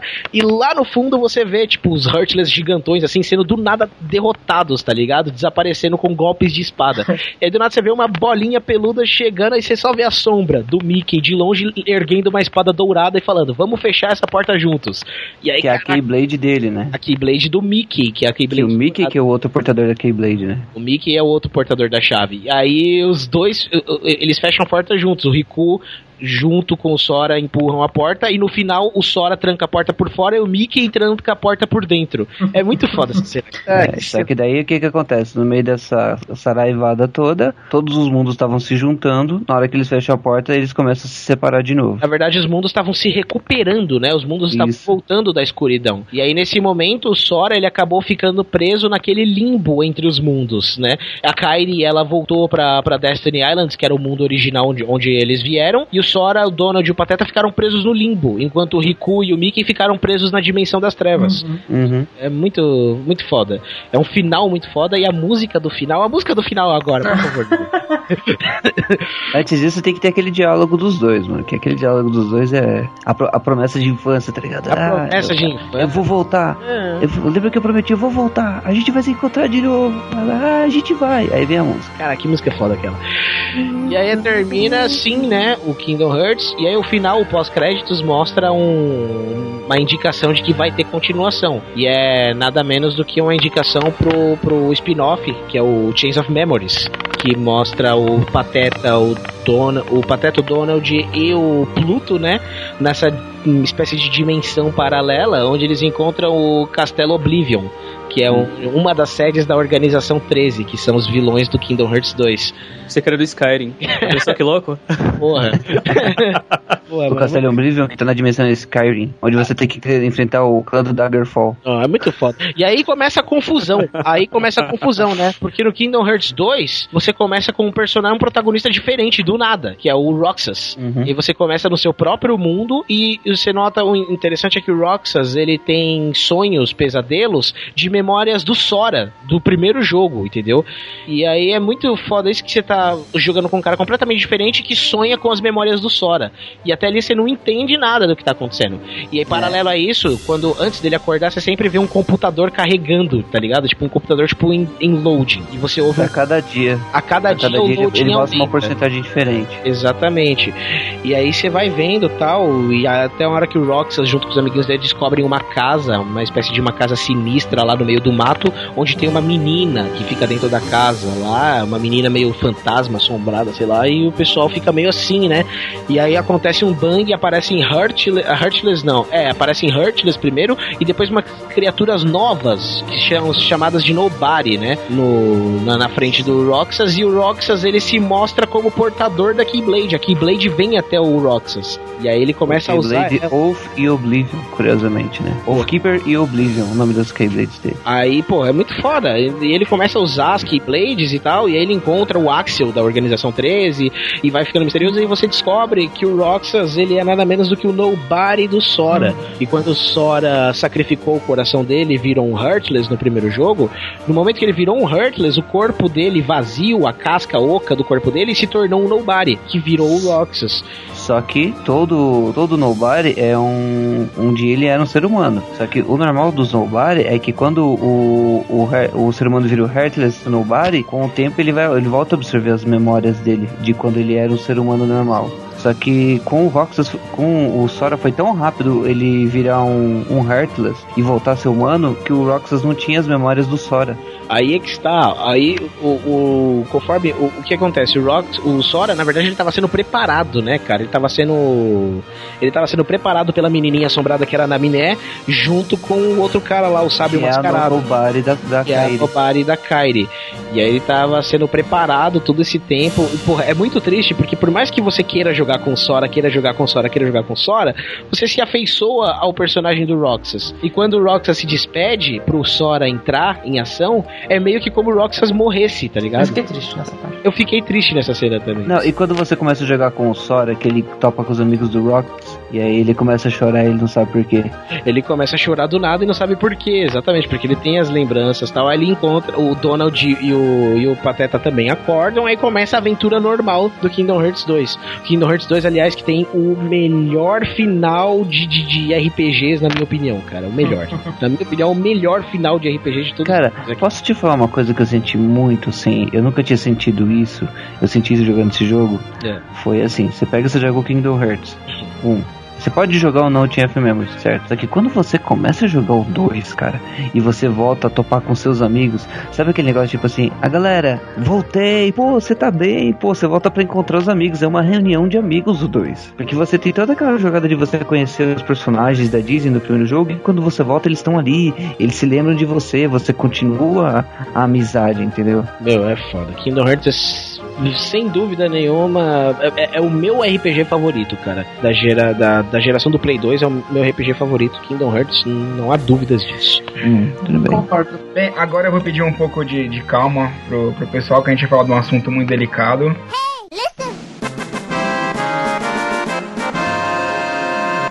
Vamos entrar no universo de Elder Scrolls. Não, calma, calma, ainda não. Ainda não. Vamos começar de leve. Primeiro vamos falar de Oblivion. O, o Oblivion era engraçado, porque você ganha habilidades conforme você vai usando, né? Você vai batendo, você ganha habilidade de ataque. Tipo o Ultima Online. pulando, Ultima Online é assim. você vai pulando, aí você ganha habilidade em pulo. Eu lembro que eu tinha feito aquela raça que era um puma, e eu não sabia jogar direito, eu falei, não, peraí, eu quero que ele tenha um pulo muito alto. E aí eu ficava andando pulando pelo cenário, assim, eu ficava imaginando os fazendeiros que eu olhasse, os camponeses, assim, quem que é esse cara pulando aí no meio do nada? E era eu, tipo... e era eu. Ai, cara. O Oblivion era legal porque a história dele era, era uma história. Era uma história demasiado épica, né, cara? Porque você vê o, o, o imperador, que tipo, já fazia parte de uma linhagem de imperadores foda, já lá na- no mundo de, de Tamriel. E aí. Beleza, os- o imperador morre, assassinado, e fica um descendente. Você tem que achar o descendente. Qual que era o nome do mundo mesmo?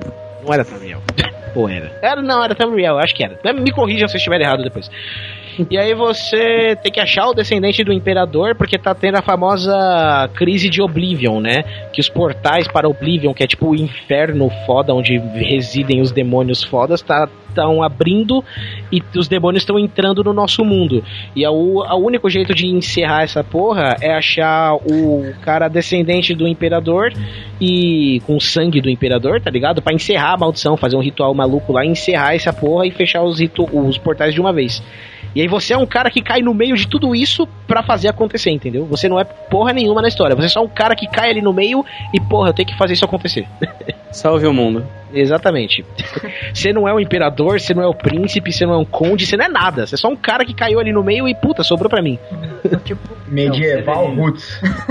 Eu acho que agora sim a gente começa a entrar num universo que simula o RPG de mesa. Esse porte aí de você tirar as pessoas da, da mesa de, de RPG e jogar ela no mundo dos games. Eu acho que foi o comecinho aí, dentre outros muito bom, títulos muito bons de RPG. Esse é, foi o que mais você pode fazer o que você quiser. Você pode ser um bardo, você pode ser um guerreiro, você pode não fazer nada. Você pode só caçar Exatamente. cervo no mato, sabe? Você Eu, pode- eu joguei, eu joguei pouquíssimo o Oblivion. É, eu joguei acho que umas 7 horas só. E isso é só o comecinho dele. Mas Skyrim é, é fantástico nesse ponto, porque você não necessariamente você pode seguir a quest principal, você pode só conhecer a cidade, você pode só conversar com as pessoas, você pode só comer batata. Sim, isso é fato. O, o Oblivion, ele começa te dando um nível de liberdade muito grande dentro de um mundo medieval. Isso nunca foi feito antes. Esse tipo de liberdade a gente só tinha visto em GTA, talvez. E nos, nos, nos, nos- nos semelhantes ao GTA, tipo Saints Row, ou então Red Dead, Red Dead Redemption.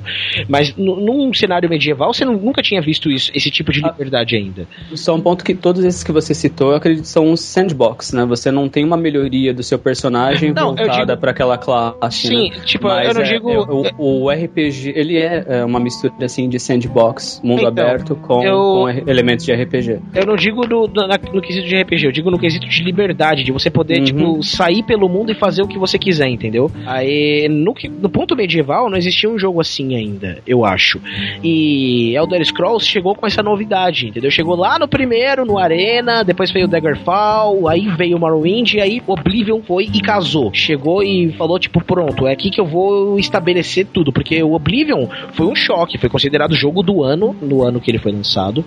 Foi um puta sucesso, um jogo de mundo aberto foda, ou com infinitas possibilidades, uma história demasiado épica. Pô, o, final do, do Oblivion, cara, é foda de uma maneira que você encontra o Imperador e aí você faz o ritual maluco lá, só que o rei dos demônios tá na cidade, um demonião gigante destruindo a porra toda, tá ligado? E aí o Imperador vai, faz o ritual maluco e através do corpo do Imperador, o deus principal da religião lá do, do, do mundo deles, desce na terra no corpo do Imperador pra enfrentar o demonião, cara. E você vê os dois, um dragão dourado gigante lutando contra o demonião vermelho lá no meio da cidade. E você assistindo tudo enquanto você tenta lutar com os demônios menores embaixo. É muito foda essa cena. É um final Nossa, tipo, é, você me fez lembrar daquele robô gigante do, do Fallout 3 no final. É coisa parecida ou não? Porque eu não cheguei nesse pedaço. N- Que é um você tem lá um robô gigante destruindo uma base lá enquanto você tá no, no chão com todos os exércitos avançando. assim. Então, é aquilo, só que com dragões e demônios e um gráfico um pouco inferior. Porque Fallout 3 já usava uma engine bem melhor do que Oblivion. E aí. Mas era épico do mesmo jeito. Pra época ainda, pô, era muito foda. Nossa. E é isso, cara. Infinitas possibilidades. Agora, o jogo da vida. O jogo que, que, cara, revolucionou tudo que eu já tinha visto no quesito de RPG e no quesito de mundo aberto foi. E de bugs. É, bugs também. Tá, os bugs fazem parte. engraçados. É, Fazem parte, fazem parte. Mas o jogo que revolucionou tudo essa porra que eu já vi na minha vida, Mirro, por favor, bota aquela música foda de entrada. Música do Davaquim!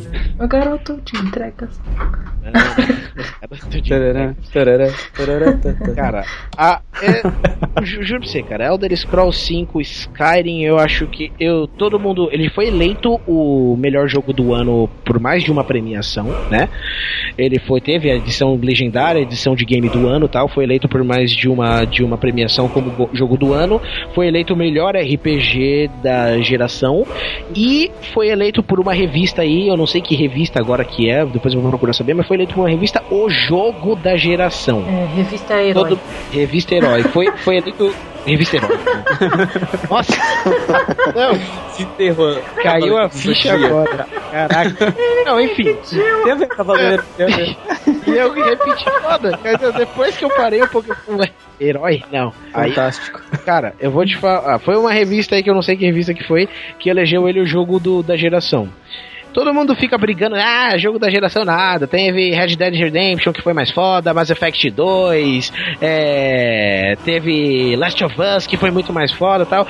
Então, Respeito a opinião de todo mundo, mas pra mim, cara, aquele jogo, com o nível de liberdade foda, as infinitas possibilidades e o fato de você poder enfrentar dragões a qualquer hora e a qualquer minuto, tá ligado? Como como como como monstros mesmo, não como aqueles chefões com quick time event, mas como monstros, porra.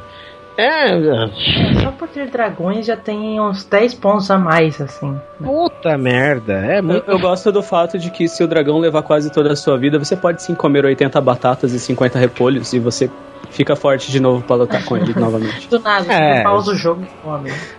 Do e, nada. come, e, e come 80 batatas em 3 Quero segundos. ver onde o cara. Quero ver onde o Dovaquim guarda isso. Essas batatas, né? Eu, eu- a Juliane, que a Juliane Baroni, ela tem uma citação muito boa do Skyrim que é, nossa, você entra na cidade, né? E aí tipo, oh, o Dragonborn, né? Ele é todo fodão, meu Deus, a cidade inteira tá querendo te conhecer e você vai lá roubar batata. Vai lá roubar batata. Ou matar galinhas, só que matar galinha da cadeia em Skyrim. Da, da cadeia. E aí, em porra, Zelda, né? Em Zelda. Nossa, respeite as galinhas. Respeite as E adotar crianças. A regra é essa: adotar crianças. Então, o Skyrim é um jogo de infinitas possibilidades exatamente por causa disso. Um jogo com esse tipo de possibilidade você só viu no GTA, talvez. E no Skyrim tem tudo isso, claro que dentro das medidas cabíveis dele, mas tem tudo isso, tá ligado? Porque no Skyrim você pode constituir família, você pode ser ladrão, você pode ser mago, você pode ser guerreiro, ou você pode ser todos eles de uma vez, se você quiser. Ou você pode ser pai. Eu, eu gosto da ideia de exploração do Skyrim, porque você tem que cavalgar de uma cidade a outra. E cada, cada detalhezinho, as pedras, a, a cachoeira, às vezes você tá passando aí tem um cervo, aí você fala, não, vou caçar um cervo com meu arco e flecha. Exato. E tem isso de você fazer o teleporte de uma, de uma cidade para outra, mas eu acho que a jornada ela agrega muito o quanto Ah, aquele universo é gigante. Exatamente, agrega muito você pegar, não a pé, eu não aconselho a pé, eu aconselho a comprar um cavalo. Mas você viajando. Ou roubar Ou roubar um, é claro, mas você viajando a cavalo, e é legal, interessante, é que você, por exemplo, você faz todas as missões, vai da cidade de Whiterun, que eu acho que é a primeira que todo mundo vai. É, e aí você vira barão da cidade, o Tane da cidade, né? E aí, se você faz algum crime na cidade de Whiterun e o guarda vem te prender, vem te repreender, aí ele vai, tipo, vem falar, né? Você fez isso, tá errado, isso aqui. Aí você joga a resposta pra ele: Eu sou o Tane da cidade. Aí o guarda, tá bom, dessa vez eu deixo passar, mas. Você dá uma carteirada nele. Você sabe É. com quem você tá falando, cara? Você dá uma carteirada no guarda. Agora, se você não é porra nenhuma da cidade, o cara te prende na hora. Ou você tem que matar ele. Que é pior, né? E a história do guarda que chega pra você e fala: Ó, eu era um jovem aventureiro, até que eu tomei uma flechada no joelho. É, isso daí É, virou é- meme. Todo o universo de. Skyrim é baseado em aventureiros que levaram flechada no joelho. Exatamente. Aventureiros que casaram, segundo outras teorias que eu ouvi. Isso daí é. A flechada, a flechada do joelho era essa desculpa? É, porque Ah, então, minha mulher o cara só se casava quando ele se ajoelhava, tá ligado? A única Ah. chance do cara. O, o cara só se ajoelhava quando ele ia pedir uma mulher em casamento. Aí se ele se casava, não se ia mais pra aventuras, ficava mo- morgando na Então cidade. ele, ele não, ele não levava uma flechada no coração, ele levava no joelho. Daí ele se ajoelhava e pedia mulher em casamento. Entendi. Olha só que legal. Olha essa teoria, eu não sabia. Eu e é não sabia. Foda. E fora que é, Ouvi por aí. as tramas do Skyrim, cara, a história linear do Skyrim, porque tem 500 milhões de histórias secundárias pra você seguir, se você quiser.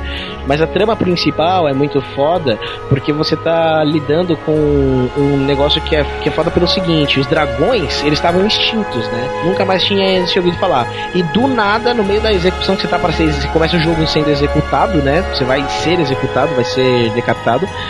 E aí do nada aparece não um dragão, mas o senhor dos dragões, que é tipo o dragão mais velho de todos, que é o Alduin, aparece na execução, dá um show off, destrói a cidade toda e os dragões voltaram. Caralho, fudeu. do nada. E muita gente custa acreditar ainda. É legal que depois de um determinado momento do jogo, quando você já tá mais mais para frente do tempo do jogo, do jogo, tempo do jogo e tal, você fala com os NPCs e aí no final antes de na hora de se despedirem, eles não falam adeus ou não sei o que, não sei o que lá. Eles falam olhe para os céus. Porra, é muito foda. Ai, caraca. É, pronto, passou. passou.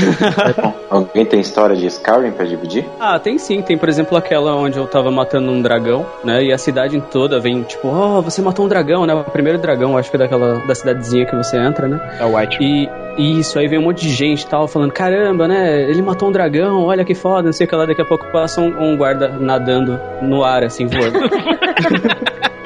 e me bugs. rouba totalmente a cena. Os bugs, malditos bugs. Eu acho que isso complementa muito a história. Teve uma vez que eu, eu, eu vi na internet que eu tava procurando. uma- eu sempre fui muito mercenário no Skyrim. Eu tava procurando uma maneira de ganhar dinheiro rápido. E aí. pra vida, né? Aí. Então, aí eu vi que, tipo, uma maneira de ganhar dinheiro e aumentar o, o nível de furtividade era roubar dos sábios, tá ligado? Aqueles sábios lá de barba cinzenta que te ensinam a usar o poder lá da voz, lá no alto da montanha? Então. Os shouts. Os shouts, então. Os velhos que te ensinam a usar os shouts lá no alto da montanha. Tá escrito que se você roubar deles, além de aumentar o seu nível de furtividade pra caramba, eles também têm uma boa grana. Ah, eu falei, vou lá roubar os caras. Aí eles ficam lá, sentadinhos lá, rezando lá, meditando. Aí eu chego de fininho e começo a roubar. Teve uma hora que eu dei uma vacilada, um dos caras me viu. Aí levantou ele, do nada veio uma fila dos sábios, começaram a gritar em cima de mim. Caralho. Os caras te matam no grito, velho. É muito bizarro. Pô, e aquelas histórias de que você pode estar andando por um campo, aí você vê uma velhinha. Aí você, se você encasquetar que ela é uma bruxa, ela pode ser uma bruxa. E embaixo da casa dela tem um. Tem um, tem um negócio. Verdade, cara. Você passa pela velhinha, ela fica falando assim: Ah, eu tô tão solitária aqui. Do, do tipo, eu vivo aqui sozinha há muito tempo. É uma cilada, Bino. E aí, se você vai xeretar a casa dela, no- do lado da cama tem um alçapão que você abre, ela tem um laboratório de alquimia. E aí, Se ela quando for você. mais leve que um pato, né? E quando você sai, ela, tipo, te arrebenta, cara. Ela solta uns lobos malucos em cima de você lá, umas conjuras, joga raio. É, é, tem esse- esses personagens no- inseridos na história. Eu tenho uma pergunta, gente, pra vocês que jogaram, que eu não, infelizmente ainda não joguei Skyrim. É, qual que é a da Ligia? A Lígia, ela é a sua assistente. Depois que você É uma vira... companion que você tenha. É, depois que você vira barão da cidade de Whiterun, além de você ganhar dinheiro, o direito de comprar uma casa lá e o título de barão, você ganha uma, uma companion, uma escudeira. É, uma escudeira. É, acho que o termo correto é escudeira. É que você pode carregar. é, tem vários companions no, no, no cenário onde você pode é, fazer quests e adquiri-los. Mas a, a Lídia é uma das primeiras que você É, consegue eu não fazer sei ficar do vocês, seu mas eu troquei rápido a minha Lídia. Eu gostei, eu gostei mais do, do arqueiro logo na primeira cidade. Eu, eu que peguei você- uma maga que eu salvei numa quest, sei lá, e, e a Tchau, maga Lídia. ficou. Tchau, Lídia. E, mano, foi rapidão assim pra trocar a Lídia. É, eu sempre esqueço Você ela. deu um shout na? Você deu um shout na Ligia perto do precipício? Não, não, eu não era essa cena, não. Ela só morreu. Cara, então, no Skyrim eu entrava no personagem foda, tá ligado? Eu entrava tão foda no personagem que eu não tinha coragem de matar gente assim, tipo, ah, vou matar a Lídia só por diversão, eu não tinha coragem. Ah, eu tenho. Ah. Eu, quando eu tava, tipo, andando de uma cidade pra outra, assim, e, e aparecia um cara, ah, você tem que pagar 200 dinheiros pra passar. Eu matava sem dó. a pessoa. Eu acho que um dos grandes adendos do, do Elder Scrolls 5, o Skyrim, é essa parte da Steam Workshop. Pra você que tem aí o, o- a versão de PC do Skyrim, é, mais do que ser apenas um player nesse RPG, você consegue ser também um mestre. Porque você cria todos os. Você pode criar sua própria história, com cenários e a programação que você quiser envolvendo tudo isso. Então ele expande de um jeito que é, é gigante, tipo, as possibilidades. É muito foda, né? Puta merda. É, é foda. Skyrim é um jogo de infinitas possibilidades e, na minha opinião, é o melhor jogo dessa geração. Fica aí, depois vocês me matam nos comentários e nos e-mails. Bem,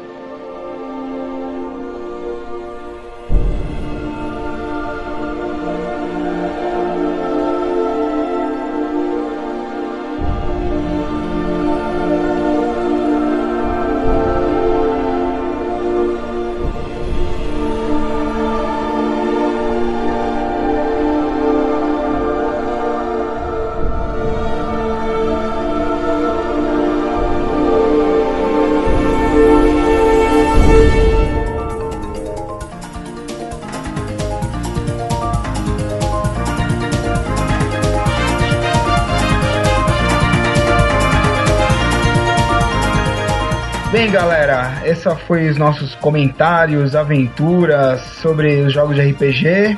E vamos para as considerações finais.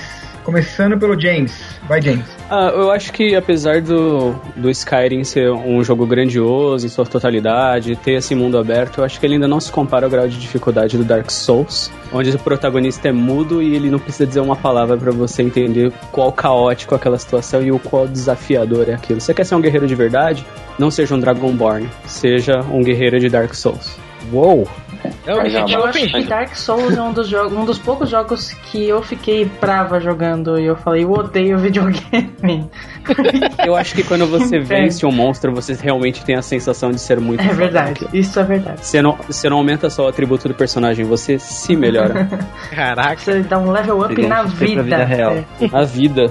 XP pra vida real. E pra vocês que gostam de podcasts sobre games e piadas repetidas, o é pra ver ou pra jogar.com.br é o podcast certo pra vocês. Lá nós discutimos os jogos em sua totalidade, desde a parte artística, as sensações que nós tivemos durante o, o gameplay e que a gente acabou levando pra vida. Daquela, aquelas experiências que, sabe, você não, tipo, você termina o game e você precisa contar imediatamente pra alguém como é que foi aqui. E é, vocês podem é, encontrar a nossa comunidade no Facebook também, que é o facebook.com.br pra jogar. Lá você tem atualizado todos os casts que já foram lançados. E sejam bem-vindos em, em opinar, em, em dar o- a sua contribuição sobre como que sua, sua vida foi marcada por esse universo, essa mídia maravilhosa que é o mundo dos jogos. Vai lá, Miho. Bom, vou agradecer a participação do James e. Opa, eu que agradeço estar aqui. Como eu já falei em outros casts, eu ainda tenho o meu Game Boy e se vocês tiverem a fitinha de Pokémon Blue, eu eu topo cabo Game Link para gente trocar de Pokémon. é isso. Tem muitos jogos de RPG Ah, maneiro. vocês podem me adicionar também. Tamo aí. Adicione o James. Vai lá, Eric. Bem, pessoas, eu vou agradecer também a presença do James, abrilhantando o nosso cast com o vosso conhecimento. Muito obrigado. E, cara, a gente. eh, Falar de RPG games é, é, é um assunto extenso pacas, cara. Muito, muito extenso. Teve muita coisa que a gente falou e também teve muita coisa que a gente não falou, e teve cara. muita coisa que a gente vai cortar. E teve muita coisa que. E o Mass Effect? O Mass Effect tava aí, né? Então, teve Mass Effect que a gente não falou, que é um puta RPG consagrado aí também. Fable, cara, que é um dos mais brilhantes que eu já que, que já foram feitos. Nossa, é maravilhoso. Teve mais aqueles da, da, da velha guarda, tipo Phantasy Star, Legend of Legaia, Secret of Mana, porra. É, Valkyrie Profile. Valkyrie Profile, pô, te- teve muita coisa que a gente não falou, entendeu? Mas, mas a ideia foi começar, entendeu? Esse, esse, esse é um, um cast bem, bem extenso mesmo, é muito assunto pra dizer. E, cara, o que vocês. de- deixa aí a dica, na zoeira sem limites lá nos comentários e nos e-mails, mandem os RPGs favoritos de vocês, suas histórias com os jogos, essas coisas assim que é interessante. Vamos deixar a leitura de e-mails que vem bem foda de ser editada também. Vai lá, Zá. Bom, primeiramente, valeu, James. Por Opa, muito contribuir. obrigado. Ah, valeu aí por contribuir com a gente aí. E, cara, é, é uma pena que a gente não conseguiu falar de Fallout, porque é uma série que, porra, acho que foi um, das- um dos primeiros RPGs de computador que eu joguei, assim, e, e, meu, eu acho do caralho o Fallout 1, o New Vegas, e eu, acho a história muito, muito, muito, é, assim, pro futuro, eu- história de futuro, assim, eu acho muito legal. E, sei lá, deu pra ver que o Eric tava empolgado em tudo. Todas as histórias do Eric Eu tava meio empolgado empolgado. com razão. Dessa vez eu tô. Né, mano, mas é, enfim, deu. Assim, eu não tinha jogado Kingdom Hearts, mas, mano, deu vontade de jogar pra caralho, enfim. Eu também, cara. Eu- Eu tenho o programa pra baixar já aqui. Mas é isso, galera. Tipo, joguem esses jogos, porque, principalmente os antigos, cara, que tem umas histórias animais. Tipo, vale a pena. Enfim, tchau, tchau. Vai, Connor. Valeu, gente. É, é bom voltar a falar de games. É bom falar de RPG ainda mais. Sendo que RPG, esse- principalmente os, os orientais, né, os Final Fantasy, os Dragon Quest da vida, foram responsáveis por muita coisa boa na nossa adolescência e nosso finalzinho de infância.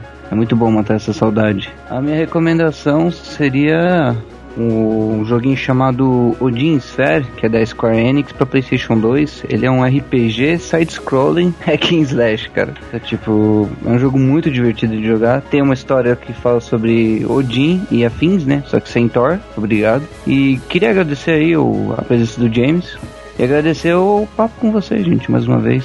Valeu. É isso aí. Bem, galera, queria agradecer o, o James pela participação. Foi, foi um parceiro ali do Eric para comentar os jogos. E, bem, fiquei com muita vontade de jogar alguns jogos aí, por exemplo, o Kingdom Hearts, que com certeza vou dar um jeito de jogar. Por favor. E esse foi o nosso cast de jogos de RPG. Se o seu jogo preferido a gente não falou, manda e-mail, Twitter e tudo mais que a gente comenta nos e-mails. E até semana que vem. É